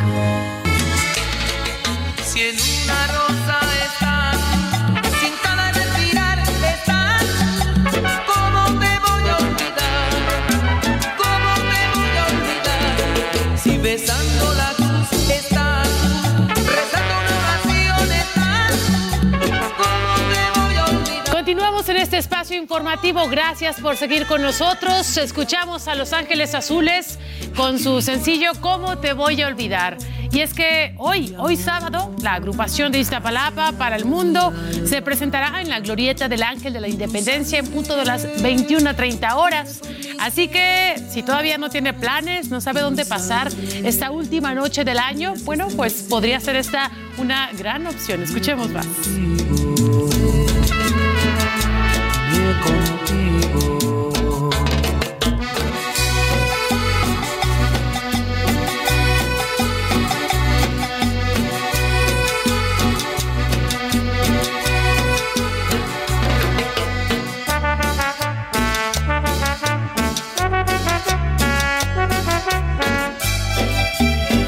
Y continuamos. Gracias por seguir con nosotros a través de Heraldo Televisión, también a quienes nos escuchan en el 98.5 de FM Heraldo Radio. Gracias. Les habla Verónica Sánchez y continuamos con más, porque mire usted, Israel Lorenzana se, se encuentra ya justo ahí en el Ángel de la Independencia. Al parecer, pues todo está ya listo para este gran evento. Desde el día de ayer, Israel, veíamos que comenzaron a hacer cierres en algunas vialidades eh, por reforma, pero platícanos, ya está todo preparado. Adelante. Verónica, muchísimas gracias. Un gusto saludarte esta mañana. Voy a mostrarte en las imágenes del Heraldo Televisión cómo se encuentra ya este dispositivo por parte de las autoridades del gobierno capitalino. Han instalado ya vallas metálicas. Desde ayer está cerrada la circulación en carriles centrales de paseo de la reforma a partir de la Avenida de los Insurgentes y prácticamente hasta la Estela de Luz. Nadie puede pasar y bueno, pues solo están funcionando, Verónica, los carriles laterales. Por aquí está funcionando el sistema de transporte Metrobús, esta línea que corre del Auditorio Nacional hacia la zona de Indios Verdes, también pues Tierras está cerrado, hay varias calles cerradas aledañas aquí al Paseo de la Reforma y hay muy pocas alternativas para los automovilistas que nos escuchan a través del Heraldo Radio y que van pues con dirección hacia el centro histórico, Avenida Chapultepec es una de ellas, también por supuesto el circuito interior y la Avenida México Tenochtitlan a través de la Ribera de San Cosme puede ser una buena alternativa. Las calles cerradas, por supuesto, por este concierto, ya es el Paseo de la Reforma, Río Rin, Río Tíber y Florencia, las cuales estarán, por supuesto, con vallas metálicas y resguardadas por elementos de la Secretaría de Seguridad Ciudadana, quienes han implementado ya un operativo desde las seis de la mañana para resguardar a los eh, visitantes a este concierto. De fondo podemos observar el escenario que estarán utilizando Los Ángeles Azules, los oriundos de Iztapalapa, estarán aquí alrededor de las 9.30 de la noche dando este concierto de fin de año totalmente gratuito, el cual también dio a conocer la jefa de gobierno Claudia Sheinbaum. Pues es la información que yo te tengo, Verónica, aquí desde la zona del Paseo de la Reforma. Habrá que tomar en cuenta las recomendaciones. Fíjate que durante la noche, Verónica, estuvo lloviendo en algunas alcaldías de la Ciudad de México, también en algunos municipios así que hay que recomendar a nuestros amigos salir con un paraguas, salir abrigado. Quienes vengan a este concierto, tomen previsiones, vénganse abrigados también con un paraguas, porque bueno, pues el pronóstico del tiempo señala que además de que estará haciendo frío, hay probabilidades de lluvia, Verónica. Así es, y valdría la pena también agregar ahí el uso del cubrebocas en un evento, bueno, tan concurrido que, por cierto, Israel, ¿sabremos alrededor de cuántas personas se esperan para esta noche? Fíjate que hasta este momento las autoridades no han dado a conocer cuál es el número que esperan acuda a este concierto, pero sin duda alguna serán miles. Estos, eh, pues, Ángeles Azules, los oídos de Iztapalapa, siempre que tocan, no es la primera vez que tocan aquí sobre Reforma, cuando lo han hecho, ha venido muchísimas personas a verlo. Así que, bueno, algo muy importante, por supuesto, es el cubrebocas. Hay que venir con el cubrebocas, tomemos en cuenta que han estado incrementando los casos de coronavirus por ello, por supuesto, sin duda alguna, es imprescindible traer el cubrebocas, Verónica, y a manera de lo posible, solo a manera de lo posible, pues tomar la sana distancia aquí en este concierto que será totalmente gratuito para recibir el 2023 y despedir el 2022 aquí en la Ciudad de México, Verónica. Efectivamente, hay que prevenirnos, hay que cuidarnos para disfrutar al 100% en este punto pues tan emblemático de la Ciudad de México como lo es el Ángel de la Independencia, que sin duda pues será toda una postal al ver a tantas personas, a Los Ángeles Azules también en acción y disfrutando para cerrar este 2022 e iniciar el próximo año. Te agradezco mucho Israel Lorenzana, te mando un fuerte abrazo y feliz año nuevo para ti y tu familia. Verónica, muchísimas gracias. Otro abrazo de regreso y por supuesto estaremos al pendiente. Un saludo a todos allá en el estudio. Gracias, Israel. Bueno, y si no está 100% convencido con la idea de Los Ángeles Azules, hay más alternativas aquí en la Ciudad de México para recibir el año. Veamos. Vea usted, en la ex fábrica de harina ubicada en Escapotzalco podrá disfrutar de fuegos artificiales, habrá cena también, tendrán algunas presentaciones musicales de varios géneros. Otra opción también, ve usted, es el antro Draga by Joy, donde Bad Bunny estuvo tras el concierto que presentó en el Estadio Azteca. Así que pues ahí tiene otra alternativa. Pero si usted busca algo más eh, calmado, algo más tranquilo, también hay varias terrazas como la terraza Toledo Rooftop, donde habrá también una gran cena elegante y el tradicional brindis. Así que pues ahí hay unas opciones también. Pero ponga mucha atención porque ¿qué ocurre con el transporte público aquí en la Ciudad de México? Habrá horarios especiales por las fiestas de fin de año. El metro dará servicio desde este sábado, desde las 6 de la mañana que inició, hasta las 11 de la noche y de las 7 de la mañana a las 12 de la noche para mañana, el primero de enero. Mientras tanto, el Metrobús, escuche, operará hoy, 31 de diciembre, desde las 4 y media de la mañana que arrancó hasta las 9 de la noche. Y mañana, primero de enero, desde las 5 de la mañana hasta las 12 de la noche. Tómelo en cuenta por si planea salir. Hay gente que también pues se continúan actividades laborales en estos días para que lo tome en consideración. Tiempo de la pausa, no se vaya. Regresamos con más.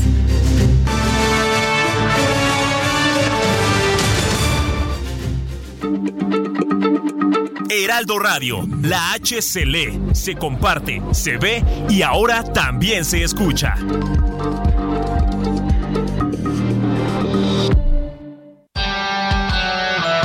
Lo especial de los deseos está en Sam's Club. Motorola G41 negro desbloqueado a 7,999 pesos del 10 de diciembre al 5 de enero. En Club, sams.com.mx y en la app. Consulta términos y condiciones en sams.com.mx en Club. Reyes llegaron para liquidar la Navidad con un 15 hasta un 75% en toda la tienda. Y no solo eso, además todas nuestras líneas de Navidad y artículos infantiles con un 25% de descuento que no podrás dejar pasar. Sigue disfrutando de las mejores promociones que solo nosotros tenemos para ti, porque nunca dejamos de traer novedades. Galerías El Triunfo, contamos con meses sin intereses. Pregúntanos, visítanos en cualquiera de nuestras 46 sucursales. Da clic en www.galeriaseltriunfo.com. Síganos en nuestras redes sociales, aplique restricciones. Heraldo Radio, con la H que sí suena y ahora también se escucha.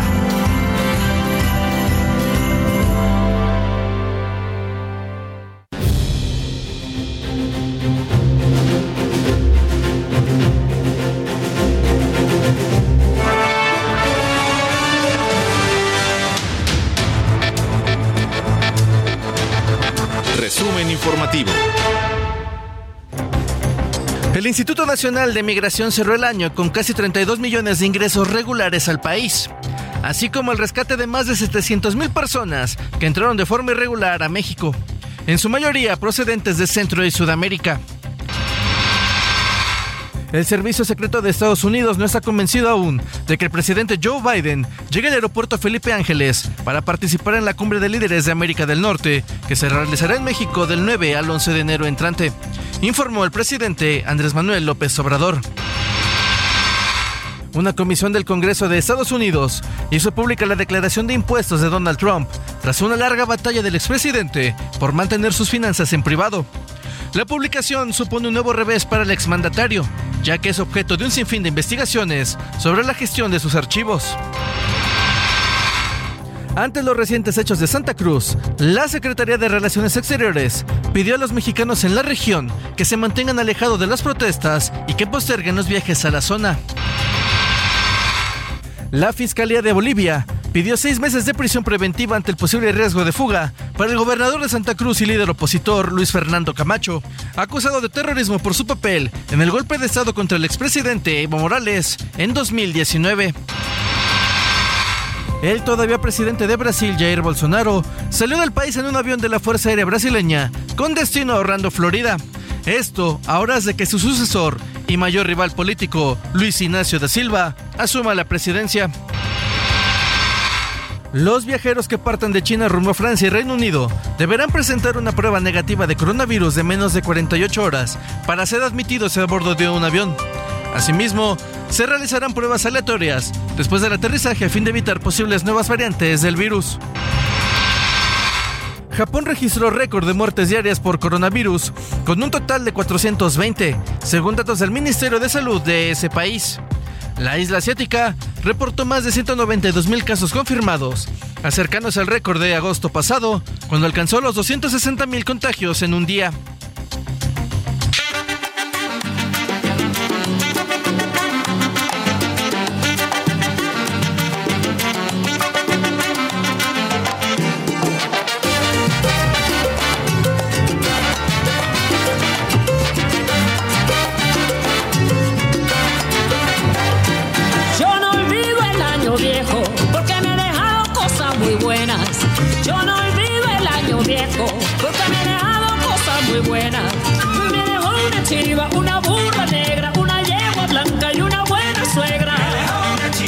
Escuchamos eh, un clásico ideal para estas fechas, nada más y nada menos que El Año Viejo, aunque en esta ocasión en voz de Yuri.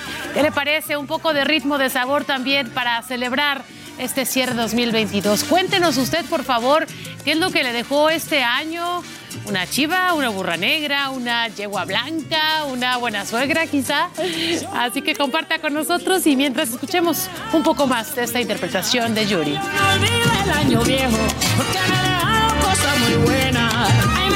Una chiva, una burra negra,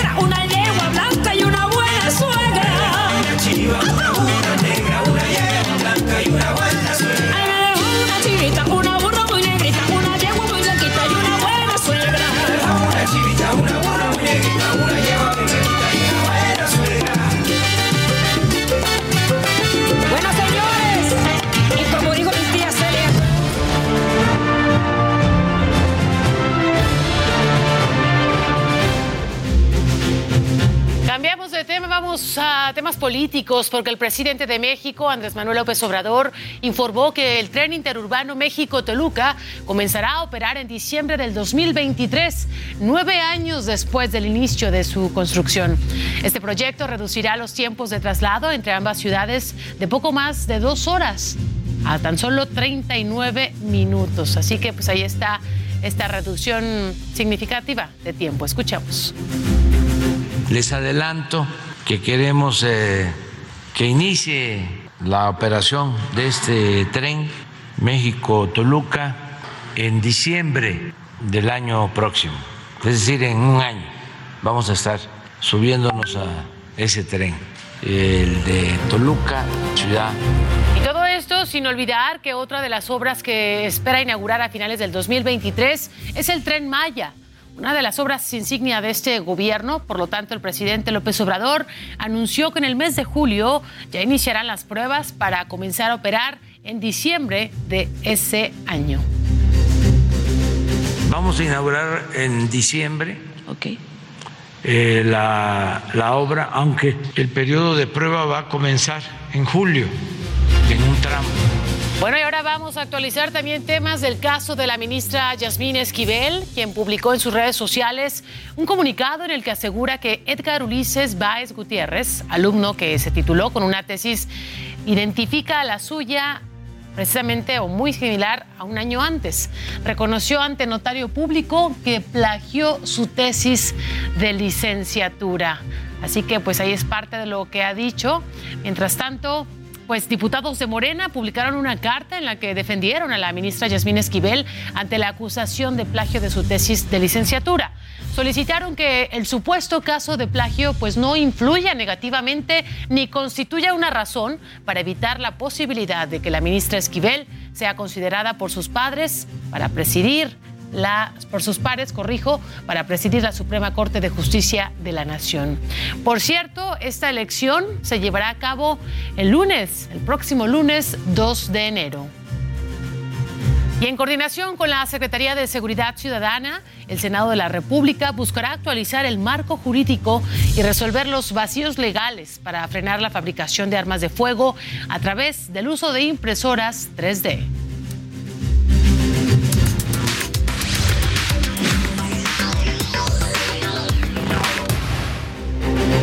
Bueno, semana tras semana las eh, corcholatas o posibles candidatos a la presidencia del presidente López Obrador y también los autopostulados hacen de todo, de todo para seguir en el ojo de los votantes. Vamos a ver con qué nos salieron esta semana. Veamos la información.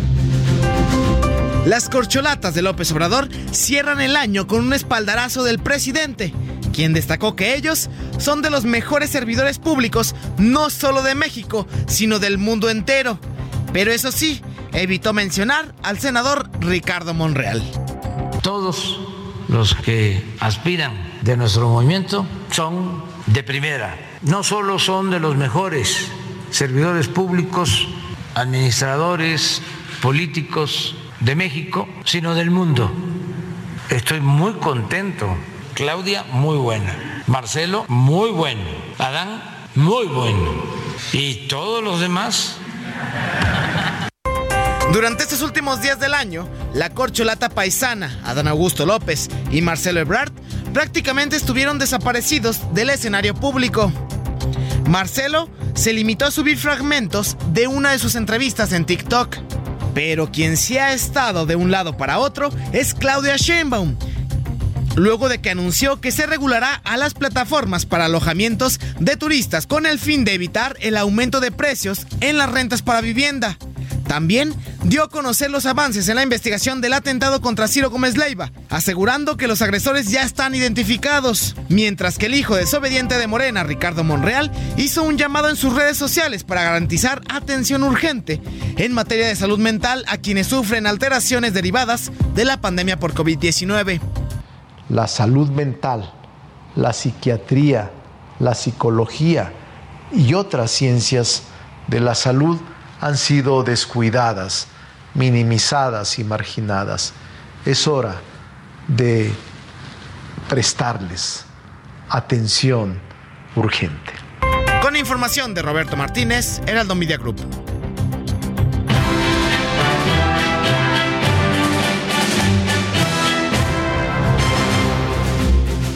La industria de cruceros está aprovechando la recuperación del sector turístico y espera cerrar este año con el nivel que tenía en el periodo previo a la pandemia. Se prevé que alcanzará el arribo de 6.776.000 cruceristas para este año. La cifra representa un 385% más respecto a la del año 2021.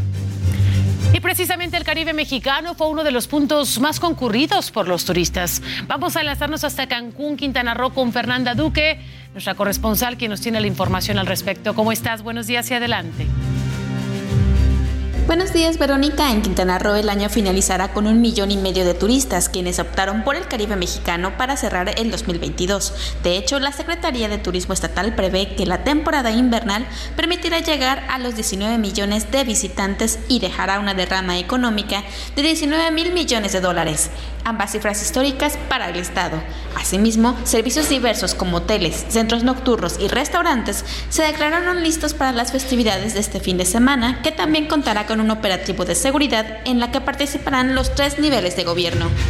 Gracias, Fernanda Duque. Y así las cosas en este punto turístico pues, de los principales de nuestro país y del mundo incluso. Mientras tanto, en Tijuana, Baja California, ve usted el sector hotelero y restaurantero ya se prepara para recibir a miles de pobladores y extranjeros. Ana Laura Wong, nuestra corresponsal, también nos tiene la información. Ana, adelante, buenos días.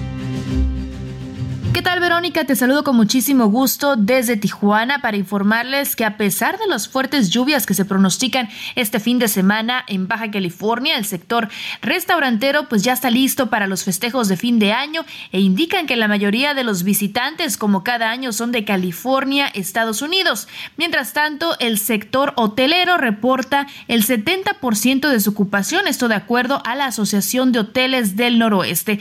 También el Instituto Municipal de Arte y Cultura en Tijuana informó que los museos y galerías seguirán activos para recibir al turismo local, nacional e internacional que quiera aprovechar para visitar los espacios culturales de la ciudad fronteriza. Mientras tanto, en los albergues de la ciudad, sobre todo en el, el más reciente, donde se ubican los emigrantes deportados de origen venezolano, estarán recibiendo el año 2023 con un festejo que prepara la Dirección de Atención al Migrante en Tijuana. Esta es la información desde Baja California. Gracias, Ana Laura Wong, por tu reporte. Ahora vámonos hasta Jalisco. Hay diversas actividades también por este fin de año. Mayeli Bariscal, platícanos. Muy buenos días.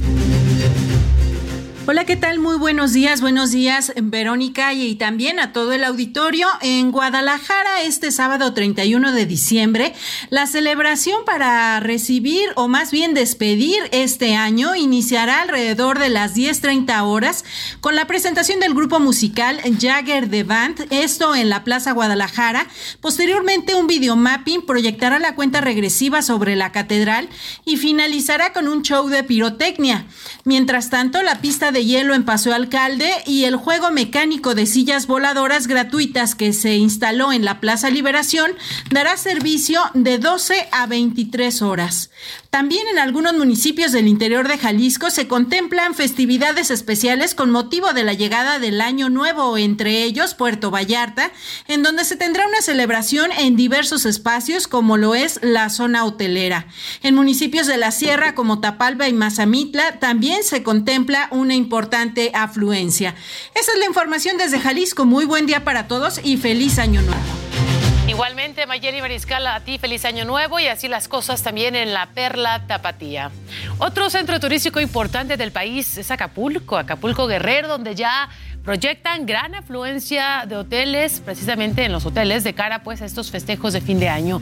Carla Benítez, te encuentras allá y nos tiene los detalles. Platícanos, buenos días.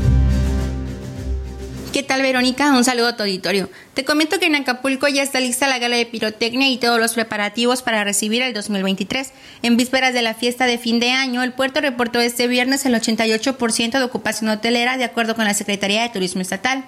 Por zonas, el área con mayor afluencia de visitantes es la Dorada con un 90.7%, seguida de la Diamante con 86.1 puntos y la zona tradicional con 77.1% de actividad turística. Caminos y Puentes Federales reportó que en la autopista del Sol a la ciudad ingresan en promedio 38 vehículos por minuto. La Asociación de Hoteles y Empresas Turísticas de Acapulco proyectó que para el sábado 31 de diciembre la ocupación hotelera subirá en el municipio a un lleno total debido al turismo de última hora. Con esta cifra, el municipio alcanzaría los niveles de preferencia turística que reportó en 2019, antes de la suspensión de actividades por la pandemia de COVID. La ETA indicó que las hospederías de la zona dorada alcanzaron el 100% de sus cuartos ocupados, así como la venta total de espacios para la cena de Año Nuevo en zonas de playa, donde se podrá ver la gala de pirotecnia, que este año contará por primera vez con un show de drones. Mañana también se espera el arribo del último crucero del año y el octavo de la temporada con más de 3.000 pasajeros. Mi reporte desde Acapulco. Feliz año. Igualmente, Carla Benítez, gracias por este reporte. Mientras tanto, en Oaxaca, las, las, comunidades ya están abiertas para recibir el año nuevo. Karina García, desde esa entidad, nos informa. Adelante. En comunidades de distintas regiones de Oaxaca se preparan para recibir al año nuevo y despedir al año viejo. En las azoteas de las viviendas se observan a los muñecos que representan al año 2022 y que están listos para ser quemados el 31 de diciembre próximo. Además, en algunas localidades, sobre todo de la región del Valle Central, las mayordomías al Niño Jesús no pueden faltar. Estas son fiestas en donde se agradece o se pide un favor a sus santos. En ellas se sirven una variedad de moles con las que cuenta el Estado, además de bebidas tradicionales como el chocolate atole, el chocolate de agua y el chocolate de leche. En la capital del Estado, los hoteles y restaurantes se preparan para recibir a los turistas con platillos tradicionales y gourmet. Además, en la noche del 31 de diciembre ofrecen una serie de espectáculos de fuegos pirotécnicos. En el Zócalo de la ciudad también se espera recibir el año con música de marimba y banda, además de que se podrá disfrutar de la decoración de luces que ha implementado la autoridad municipal. La Secretaría de Turismo ha estimado la llegada de más de 361.912 turistas nacionales y extranjeros, así como una derrama económica de 1.458 millones de pesos. Es el reporte desde Oaxaca. Gracias, Karina García. Ahí mismo, en Oaxaca, ya, mire, dieron de alta a la pequeña, esta niña de dos años, que fue mordida por un murciélago. Recordaremos, eh, pues, eh, este caso tan eh, trágico recordemos, ella no presentó ninguna sintomatología asociada a la rabia silvestre. Sin embargo, en la semana 1 de los menores que también, pues precisamente se presentaron, eran dos menores y esta pequeña que les comento que pierde la vida, al parecer uno de estos menores también se encontraba hospitalizado y finalmente murió. Mientras tanto que en Nayarit se confirmó el primer caso de rabia humana en nuestro país, transmitido por un animal doméstico. Se trata de una mujer nayarita de 29 años de edad, quien fue mordida por un gato el pasado 13 de noviembre. Vamos a ver pues también qué información se va desahogando en torno a este primer caso que claro ha alertado y alarmado a la población. Y miren, Nayarit, Jalisco y Colima podrían ser los estados más afectados por la sequía durante este siguiente año. Según el pronóstico del Servicio Meteorológico Nacional, caerían lluvias por debajo del promedio histórico en casi 30 años. Así las cosas en estos tres estados. Por su parte, en Tamaulipas, ambientalistas alertaron que en el 2023 el estado sufrirá otra crisis de agua y es que solo 10 de los 43 municipios no presentan condiciones de falta de humedad. Eh, precisamente ante esta situación exhortaron a los tamaulipecos a utilizar el líquido con responsabilidad. Vámonos ahora hasta Durango, donde reportan al menos tres municipios de la sierra que amanecieron cubiertos de nieve. De acuerdo a especialistas, eh, persistirán estas bajas temperaturas en los próximos días.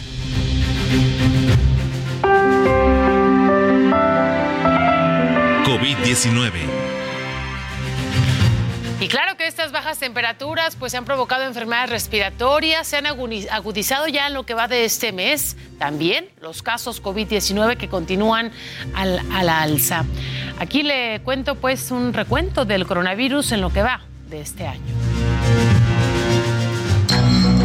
La pandemia por COVID-19 se ha relajado, pero sigue sin terminarse. Y es que en nuestro país, la sexta ola inició desde mediados de diciembre, donde hubo un incremento en los casos, pero han sido menos letales. El promedio de contagios diarios fue de 2.000, aún son bajos comparados con diciembre del año pasado, donde se registraron cerca de 10.000 personas infectadas diariamente. Por esta razón, es que estados de la República como Nuevo León, Puebla, Baja California Sur, Tamaulipas y San Luis Potosí optaron por regresar al uso obligatorio del cubrebocas en espacios cerrados, así como en el transporte público.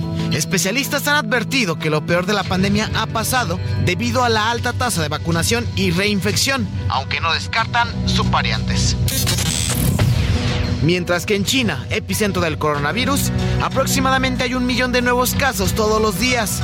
Los hospitales se han abarrotado. A pesar de ello, planean que a partir del 8 de enero se ponga fin a la cuarentena de personas que llegan del extranjero, así como las medidas restrictivas de habitantes. Por otro lado, Christian Dorsten, virólogo de referencia en Alemania, afirmó que el virus del COVID ya se convirtió endémico, es decir, que se acabaría la pandemia y con esto formaría parte de la larga lista de enfermedades con las que convivimos a diario. Pues ahí tiene usted parte del resumen, del recuento lo que ha ocurrido durante la pandemia, cómo se ha comportado también. Ya sabemos que hay varios estados de la República que han decidido regresar algunas medidas como el uso del cubrebocas, por ejemplo, lo hizo Durango, lo hizo Tamaulipas, en Nuevo León, y hay que recordar pues esto, la responsabilidad, la importancia de seguirnos cuidando. Tan solo en este mes de diciembre, déjeme comentarle que pues en la Ciudad de México se realizaron eh, pruebas COVID y 25 mil, solo en el mes de diciembre resultaron positivas. Hay que seguirnos cuidando, no hay que bajar la guardia para pues seguir combatiendo esta racha difícil del COVID-19.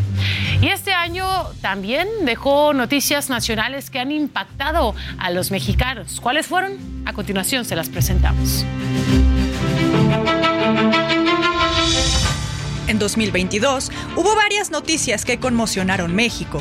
La primera, la inauguración de las obras emblemáticas del sexenio como el Aeropuerto Internacional Felipe Ángeles en el Estado de México.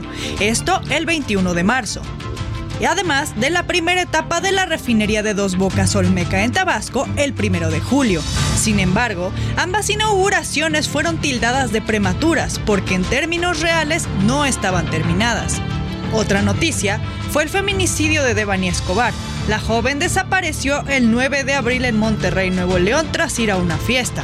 El 22 de abril, su cuerpo fue hallado en la cisterna de un motel que había sido revisado varias veces durante la investigación de este caso.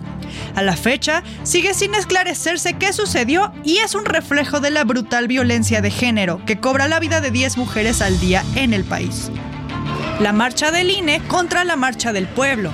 El 13 de noviembre, la oposición y organizaciones civiles convocaron a una marcha a favor del Instituto Nacional Electoral y en contra de la reforma electoral promovida por el presidente López Obrador. A esta movilización asistieron 60.000 ciudadanos en la capital del país. Dos semanas después, el 27 de noviembre, 1.2 millones de mexicanos marcharon para festejar los cuatro años de gobierno del mandatario. La muerte del gobernador de Puebla, Miguel Ángel Barbosa, fue otra noticia que hizo eco en el país. Tras reportarse delicado de salud por varios días, el 13 de diciembre se informó que el político habría fallecido en un hospital de la Ciudad de México por causas naturales a los 63 años. El presunto plagio de tesis de licenciatura de la ministra Yasmín Esquivel es el evento que tomó relevancia al cierre de este año. El periodista y académico de la UNAM, Guillermo Sheridan, acusó a la ministra Yasmín Esquivel Moza, aspirante a presidir la Suprema Corte de Justicia de la Nación, de plagiar su tesis para obtener su licenciatura en Derecho. Ante una revisión, la FES Aragón determinó que hay inconsistencias y citó a la ministra y a los involucrados en este trámite a declarar. El caso sigue abierto.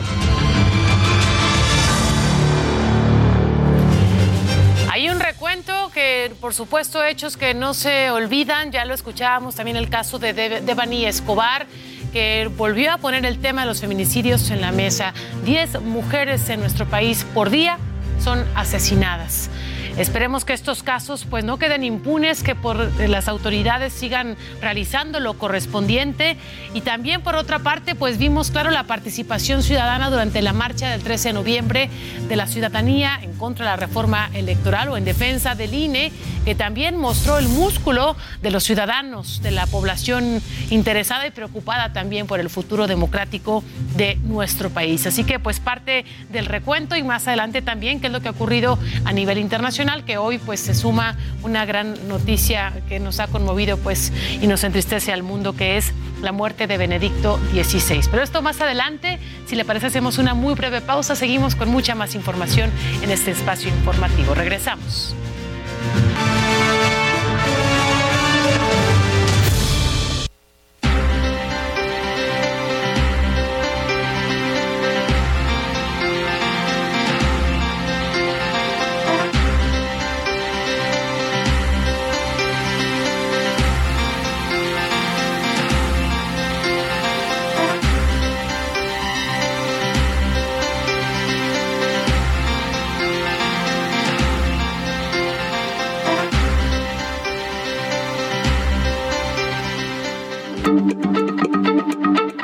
Radio, la H se lee, se comparte, se ve y ahora también se escucha.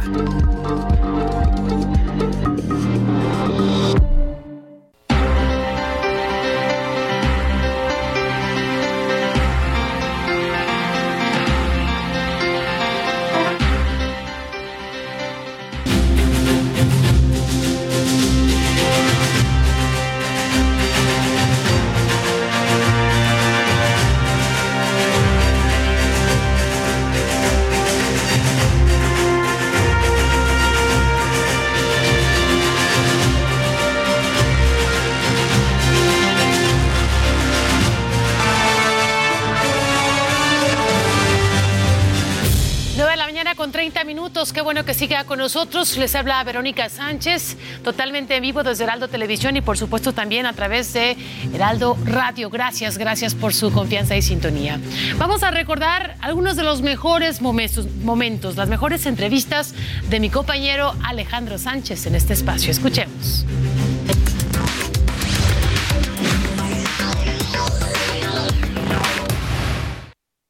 Un nerd ingeniero mecánico. Sí, señor. ¿Dónde agarró el desmadre? Siempre es inherente, ¿no? Digo, tienes amigos ingenieros y por lo general son bastante este, locochones, pero a, mí lo que me pasó con la comedia fue que literal son formulaciones, o sea, es como, es como una fórmula de ingeniería, o sea, como una fórmula matemática de baseline, punchline y como elementos que vas a agarrar y las transformas y, y, los vuelves otra cosa, ¿no? A ver, explícanos en sí, o sea, por ejemplo, palitos y bolitas, eh, como dirían. En una fórmula matemática tú tienes, o una fórmula matemática, en un, en un enunciado tienes sujeto y predicado, baseline y punchline tienes este, este producto, eh, producto y resultado, ¿no? Entonces, si, si juegas con esas, esas reglas, porque hay reglas específicas, puedes obtener ciertos resultados. Entonces, como la poesía. Sí, sí, sí, ándale. Como, o como escribir, justo. Todo es matemática, güey. Es la comedia como no me era tan ajena porque decía de, güey, sí, son como postulados máximas, este que se pueden ahí jugar y, crear cosas chidas. Bueno, eso está bien, pero ahora tener la gracia para hacerlo, eso ya es otra cosa. Hay, hay, es un, lo que decía con, con Richo Farrell, hay un X Factor que siempre tienes, ¿no? Como el cagadito de la primaria, es el payasito de la escuela, yo super era ese, güey. O sea, hacías bullying. Sí, no bullying, más bien me defendía del bullying a través de la comedia. O sea, como era chistosito, entonces les caía bien a los bullies, entonces ya no me...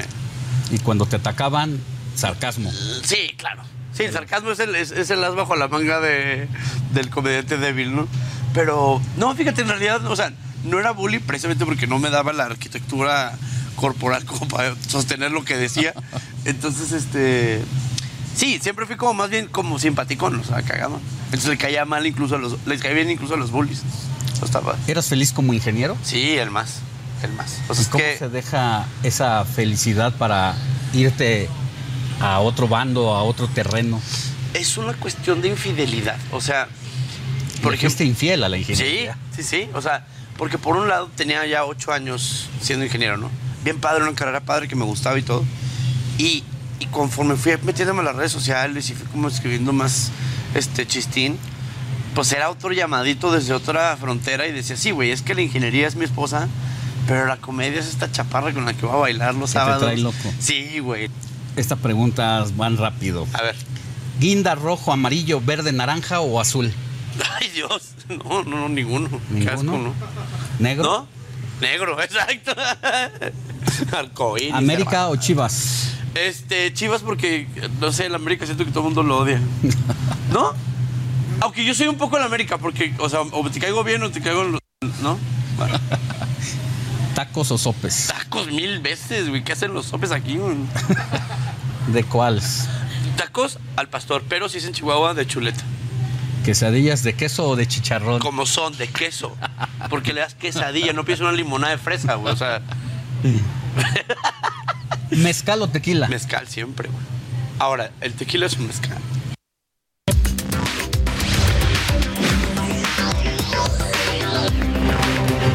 Pues ahí parte de esta entrevista con Chumel Torres, recordando pues que fue en el mes de noviembre pasado. Vamos ahora a regresar al tema de la muerte de Benedicto XVI y es que las reacciones en las redes sociales continúan generándose. Ve usted, el presidente de España, Pedro Sánchez, mandó sus condolencias a la Iglesia Católica.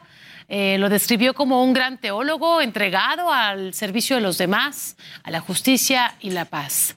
A otra persona también, otro más que se integra a estas eh, condolencias y mensajes en redes sociales es el presidente electo de Brasil, Lula da Silva. Manifestó su tristeza, recordó la visita del Papa a Brasil en el año 2007. Por su parte, el presidente de Francia, Emmanuel Macron, también envió un mensaje, señaló que su pensamiento está con los católicos de Francia y el mundo. Además, reconoció la labor de Benedicto, quien trabajó por un mundo más fraterno. Otro más, ve usted, el presidente electo de Brasil, Lula da Silva, manifestó su tristeza, también recordó la visita del Papa a Brasil en el año 2007. Parte pues de lo que se mueve en redes sociales. En México, aquí el presidente, expresidente Felipe Calderón, lamentó a través de redes sociales la muerte del Papa emérito. Dijo, descanse en paz, Benedicto XVI, un Papa sabio, maestro de la doctrina de iglesia, valiente, enfrentó intereses y prejuicios para perseguir casos de abuso sexual, generoso, a pesar de dificultades de viaje, pues dijo, nos visitó en México, humilde y sensato, renunció al papado por edad avanzada, es lo que dije, escribió el expresidente de México, Felipe Calderón. Y bueno, precisamente en, este, en el año 2012, justo en el sexenio de Felipe Calderón, el Papa Benedicto vino a nuestro país, específicamente a Guanajuato. Vamos a recordar este significativo momento en nuestro país. Paolo II ha detto io mi sento un papa mexicano. Ahora, ahora puedo entender por qué Papa Juan Pablo II decía, ahora me siento un papa mexicano.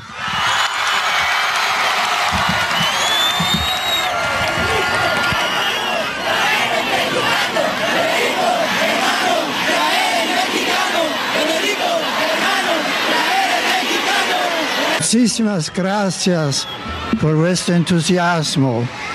Sono molto felice di essere con voi. Ho fatto tanti viaggi, ma mai sono stato ricevuto con tanto entusiasmo. El Santo Padre nos dice que él ha hecho tantos viajes, pero nunca, nunca ha sido recibido con to- tanto entusiasmo.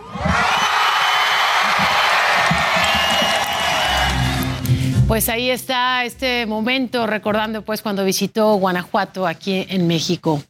Y para continuar analizando el legado que dejó Benedicto XVI, saludo con mucho gusto al padre José de Jesús Aguilar. Padre, buenos días, gracias por tomarnos esta comunicación. Antes que nada, preguntarle, pues, ¿cómo recibe usted la noticia el día de hoy? Bueno, yo creo que como todos los cristianos, los católicos, cuando fallece un ser querido, por una parte tienes una gran tristeza, pero cuando se trata de una persona que ya se encontraba en una edad avanzada, con muchos sufrimientos, también con gran alegría porque sabes que esta persona ha terminado su lucha, como decía San Pablo en su carta, y se encuentra ya en la presencia de Dios después de haber hecho lo que tenía que hacer en esta carrera por tratar de vivir el amor.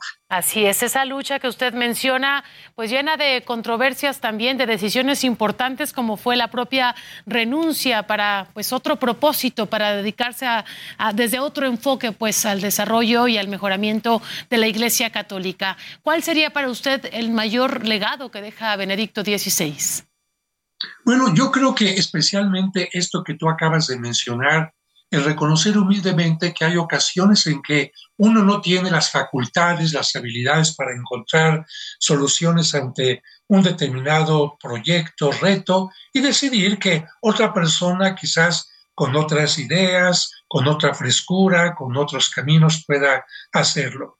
Pero creo que lo que va a sobresalir particularmente a lo largo de los próximos años es lo que uno de los presidentes acababa de mencionar en lo que acabas de decir, un gran teólogo, es decir, alguien que profundiza en el mensaje cristiano que especialmente necesita la iglesia en este tiempo. Habrá que recordar que el Papa Benedicto, junto con Juan Pablo II, estuvieron presentes en aquel momento histórico en que la iglesia comenzó un cambio radical, es decir, en el Concilio Vaticano II y que incluso algunos pensaban que cuando el Papa Juan Pablo II fue electo, el que tendría que haber sido electo era el Papa Benedicto. Ambos compañeros, ambos deseosos de hacer que la iglesia tuviera un ayornamiento, es decir, un ponerse al día, cada uno a su manera. En el caso de Juan Pablo II, su carisma, su cercanía a la gente, en el caso del Papa Benedicto, por su formación alemana, puntual, estricto, etcétera, pero sobre todo como un gran escritor, deja una gran huella. Pero permíteme decirte que para algunos quizás el Papa Benedicto XVI pueda ser recordado especialmente por dos cosas. Seguramente mucha gente no leyó ninguna de sus tres encíclicas, no siguió sus viajes, no conoció más, pero las redes sociales, particularmente algunas primeras planas, hablaron de esto. A propósito del limbo. El limbo, para empezar, no era un dogma de la iglesia. Sin embargo, lo decía doña Chuchita, don Paquito, cuando se muere un niño sin bautizar, ¿a dónde se va? Al limbo. Y el Papa Benedicto dice, no, no, no, no, a ver, el limbo es una situación de indefinición. Muere una persona y ni al cielo ni al infierno. El Papa Benedicto dice, esto no es posible. El limbo, por lo tanto, hay que aclarar que no existe. Y en las portadas de los periódicos, el Papa dice que el limbo no existe. Bueno, era una idea de San Agustín que mucha gente pensaba que era totalmente cierta, pero nunca fue un dogma. El Papa dice, un pequeñito si fallece, Dios le dará la oportunidad, aunque no haya sido bautizado, de entrar en su presencia. Y la otra cosa que salía, especialmente en este tiempo de Navidad, fue que el Papa Benedicto dijo que la mula y el buey nunca habían estado en el pesebre del nacimiento de Jesucristo. Y otra vez la gente, pero ¿cómo es posible? que el Papa no ha visto los nacimientos? Si en todos los nacimientos está la mulita y el buey, ¿de dónde se le ocurre? Pero gracias a este comentario, mucha gente empezó a buscar en el Evangelio y en muchas partes donde se mencionaba la mulita y el buey y se dieron cuenta que efectivamente no son mencionados estos animalitos en la Sagrada Escritura. Entonces, ¿de dónde vienen? Y entonces vino aquí ya la profundización.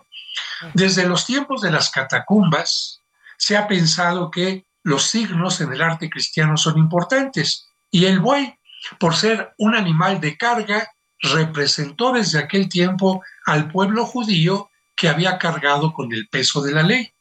Y la mula, por ser un animal impuro, es decir, no es hija de caballo y yegua, sino, ni tampoco de burro y burra, sino un animal impuro, representa a los paganos, es decir, a los no judíos. Y al representar desde las catacumbas la mula y el buey, representaban que Cristo había venido a salvar a tanto judíos como no judíos. Y este tipo de cosas nos hace entender que el Papa quería ir más allá de lo que se decía a nivel popular. Quería que la gente profundizara en este tipo de cosas teológicas. Ahora, durante su pontificado, en diversas partes del mundo salieron a la luz también eh, pues acusaciones y casos de, de, abuso sexual. ¿Cómo considera que fue el trabajo? ¿Cómo lo abordó Benedicto XVI? ¿Y cuál es el precedente que marca? Hoy ya no está él, pero eh, ¿hacia dónde va la Iglesia Católica en ese sentido, en estas investigaciones? Eh, ¿cuál, ¿Cuál es el camino que dejó marcado Benedicto XVI? Bueno, primero lo que te tenía que decir que si bien el Papa Juan Pablo II recibió tres balazos que sí. hicieron que su salud se hiciera más débil, el Papa Benedicto estas noticias las recibió como tremendos balazos, como tremendos impactos que efectivamente deterioraron su fuerza, su estabilidad en un determinado momento, y él respondió con, recordamos claramente, con un cero tolerancia. Pero no fueron únicamente palabras, sino que a partir de él, las denuncias ya no fueron obligadas a través del el obispo, porque antes el obispo de cada lugar tenía que denunciar al sacerdote pederasta, y en este caso el Papa dijo, a ver, he visto que en algunos casos el obispo no ha hecho lo que tenía que haber hecho, o porque no estuvo enterado, o porque no creyó en la acusación, o porque tardó en el proceso.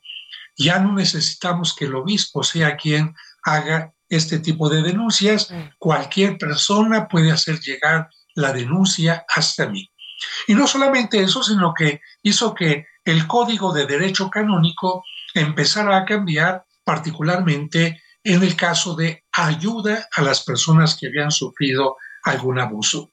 Así que le toca sufrir esta noticia tan terrible que deterioró mucho la credibilidad de la iglesia, pero él dijo, no basta, no es suficiente sentirnos tristes, sentirnos eh, lamentablemente dolidos, sino tenemos que hacer algo que ponga fin a este tipo de situaciones. De acuerdo, pues hay muchísimo que eh, platicar, padre. Desafortunadamente se nos termina el tiempo. Le queremos agradecer esto que nos comparte y claro que daremos eh, pues seguimiento a este tema. Quedará mucho más de qué hablar. Gracias, José de Jesús Aguilar, eh, por eh, compartir con nosotros esta mañana. Un fuerte abrazo. Gracias a ustedes. Hasta luego. Hasta pronto. Bueno, y vamos ahora con Gonzalo Lira. Él nos tiene las recomendaciones de entretenimiento para este fin de año. Saludo a ti y a toda la gente que nos está viendo aquí en las noticias del fin de semana. Yo soy Gonzalo Lira. Es fin de año, nuestro último, nuestro último saludo desde el 2022. Nos vemos en el 2023 y vamos con tres o más recomendaciones en dos minutos. Y vamos a arrancar quedándonos en casa. ¿Por qué? Porque se antoja, se antoja quedarse en casa, ya sea que usted quiera crudear o nada más echar la flojera. Hay dos opciones bastante interesantes en Netflix. La primera es Matilde el musical, una opción para toda la familia, inspirada en el cuento de Roald Dahl. Eh, este musical hace además muchas referencias a la película que en algún momento adaptó Danny DeVito, que es un clásico y que la verdad es una, un producto muy, muy, muy bien logrado. Los números musicales son espectaculares. Los actores y las actrices infantiles se superlucen. Y bueno, obviamente la calidad del cuento original, créanme que no les va a dejar nada que desear. Y también en Netflix, si lo que quieren es algo un poquito más adulto, ya se estrenó Glass Onion, que es la segunda parte de Entre eh, Navajas que es la segunda parte de Knives Out. Esta película que reúne a un gran elenco encabezado por Edward Norton principalmente, que es un multimillonario, un experto en tecnología, dueño de una empresa gigantesca, haciendo alusión a los Elon Musk, a los Mark Zuckerberg, y que invita a un grupo de sus mejores amigos, todos ellos tienen alguna rencilla que resolver con él, a una fiesta en la cual van a fingir un asesinato y van a tener que resolver ese asesinato. ¿Qué es lo que ocurre? Pues que realmente habrá un asesinato en ese lugar y para eso el personaje Daniel Craig, un detective, tendrá que poner las manos sobre la masa y tratar de resolver este problema en medio de un grupo bastante ecléctico de personajes. Knives Out o Glass Onion, que sería más bien el nombre de esta secuela, ya la encuentran en Netflix. Creo que voy a despedir con esta canción de Bad Bunny porque queremos que usted también empiece el 2023 bien cañón. Esto es Yonaguni, yo me despido, nos vemos en el 2023. Bye. No me dejas en paz, de mi mente no te va. Aunque sé que no debo ay, pensar en ti, bebé, pero cuando bebo me viene tu nombre, tu cara, tu risa y tu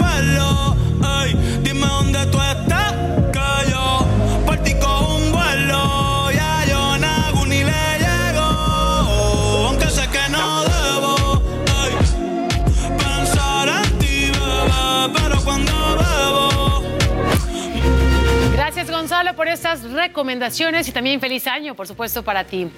Oye, los amantes de la música estarán muy entusiasmados porque, aunque todavía no comienza el 2023, ya hay varios conciertos, hay festivales que se han confirmado, como en Caifanes, por ejemplo, Billie Eilish, Placebo, Imagine Dragons y The Weeknd. Veamos y escuchemos.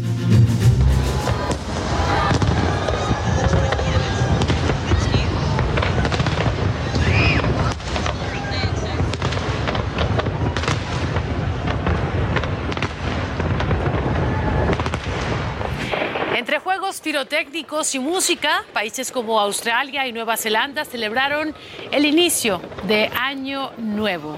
Sin embargo, pues hay también otras entidades, otros países como China, la India, Irán y Arabia Saudita que no celebran la llegada del Año Nuevo cada primero de enero, sino pues en otros eh, días debido a cuestiones religiosas, culturales, políticas y económicas de cada uno de estos países.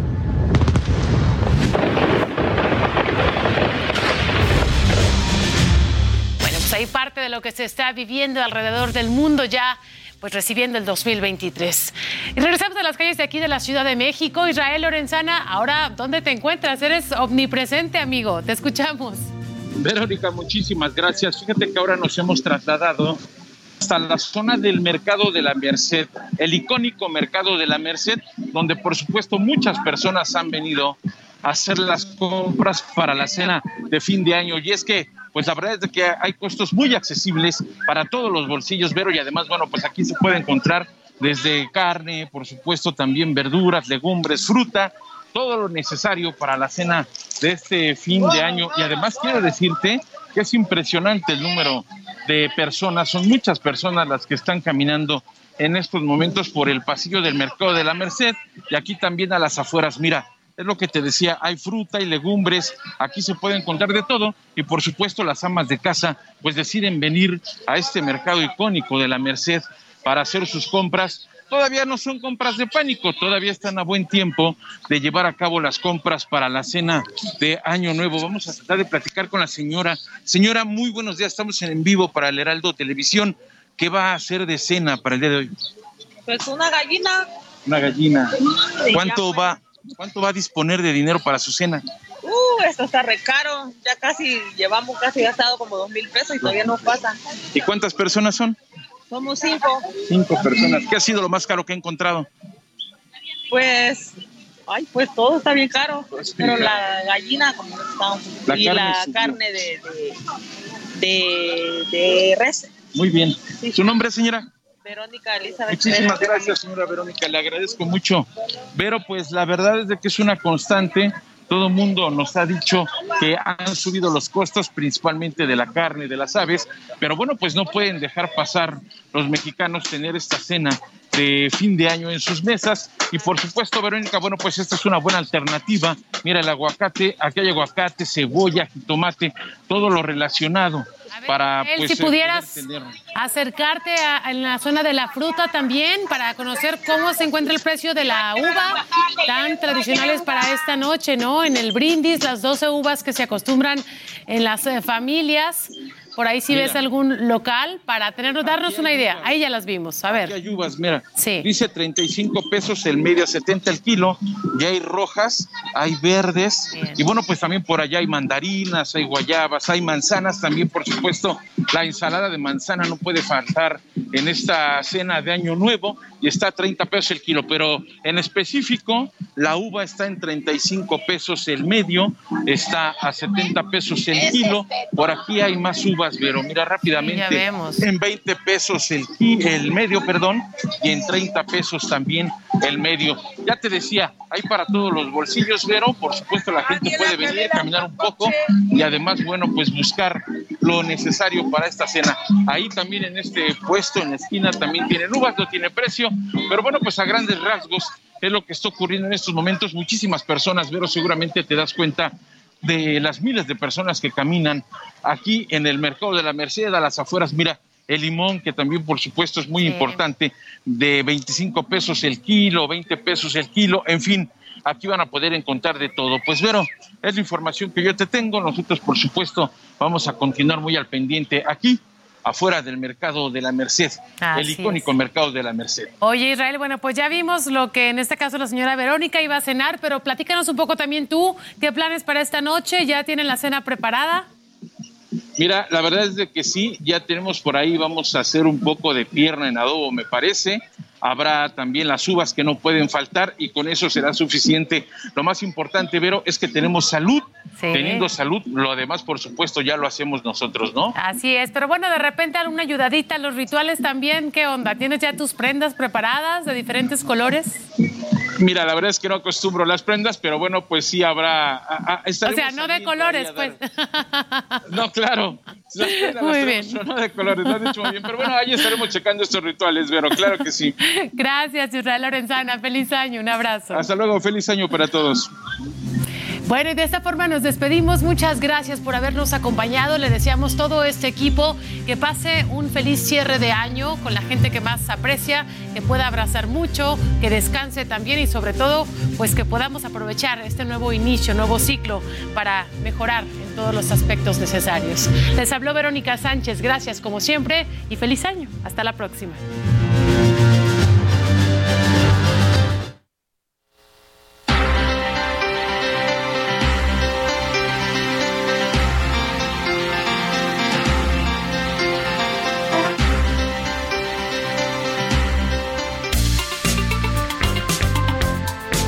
Heraldo Media Group presentó Alejandro Sánchez y el informativo Heraldo fin de semana.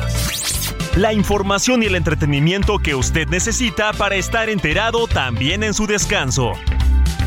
Por el Heraldo Radio, con la H que sí suena y ahora también se escucha.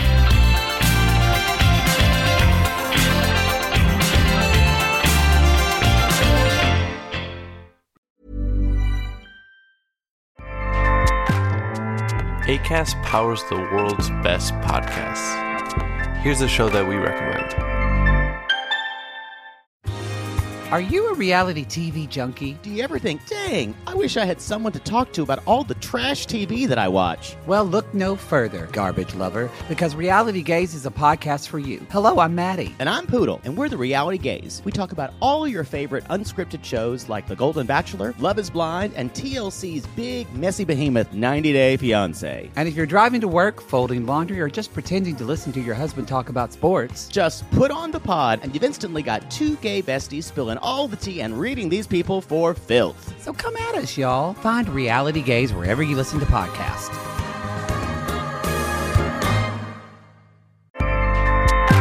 ACAST helps creators launch, grow, and monetize their podcasts everywhere. ACAST.com.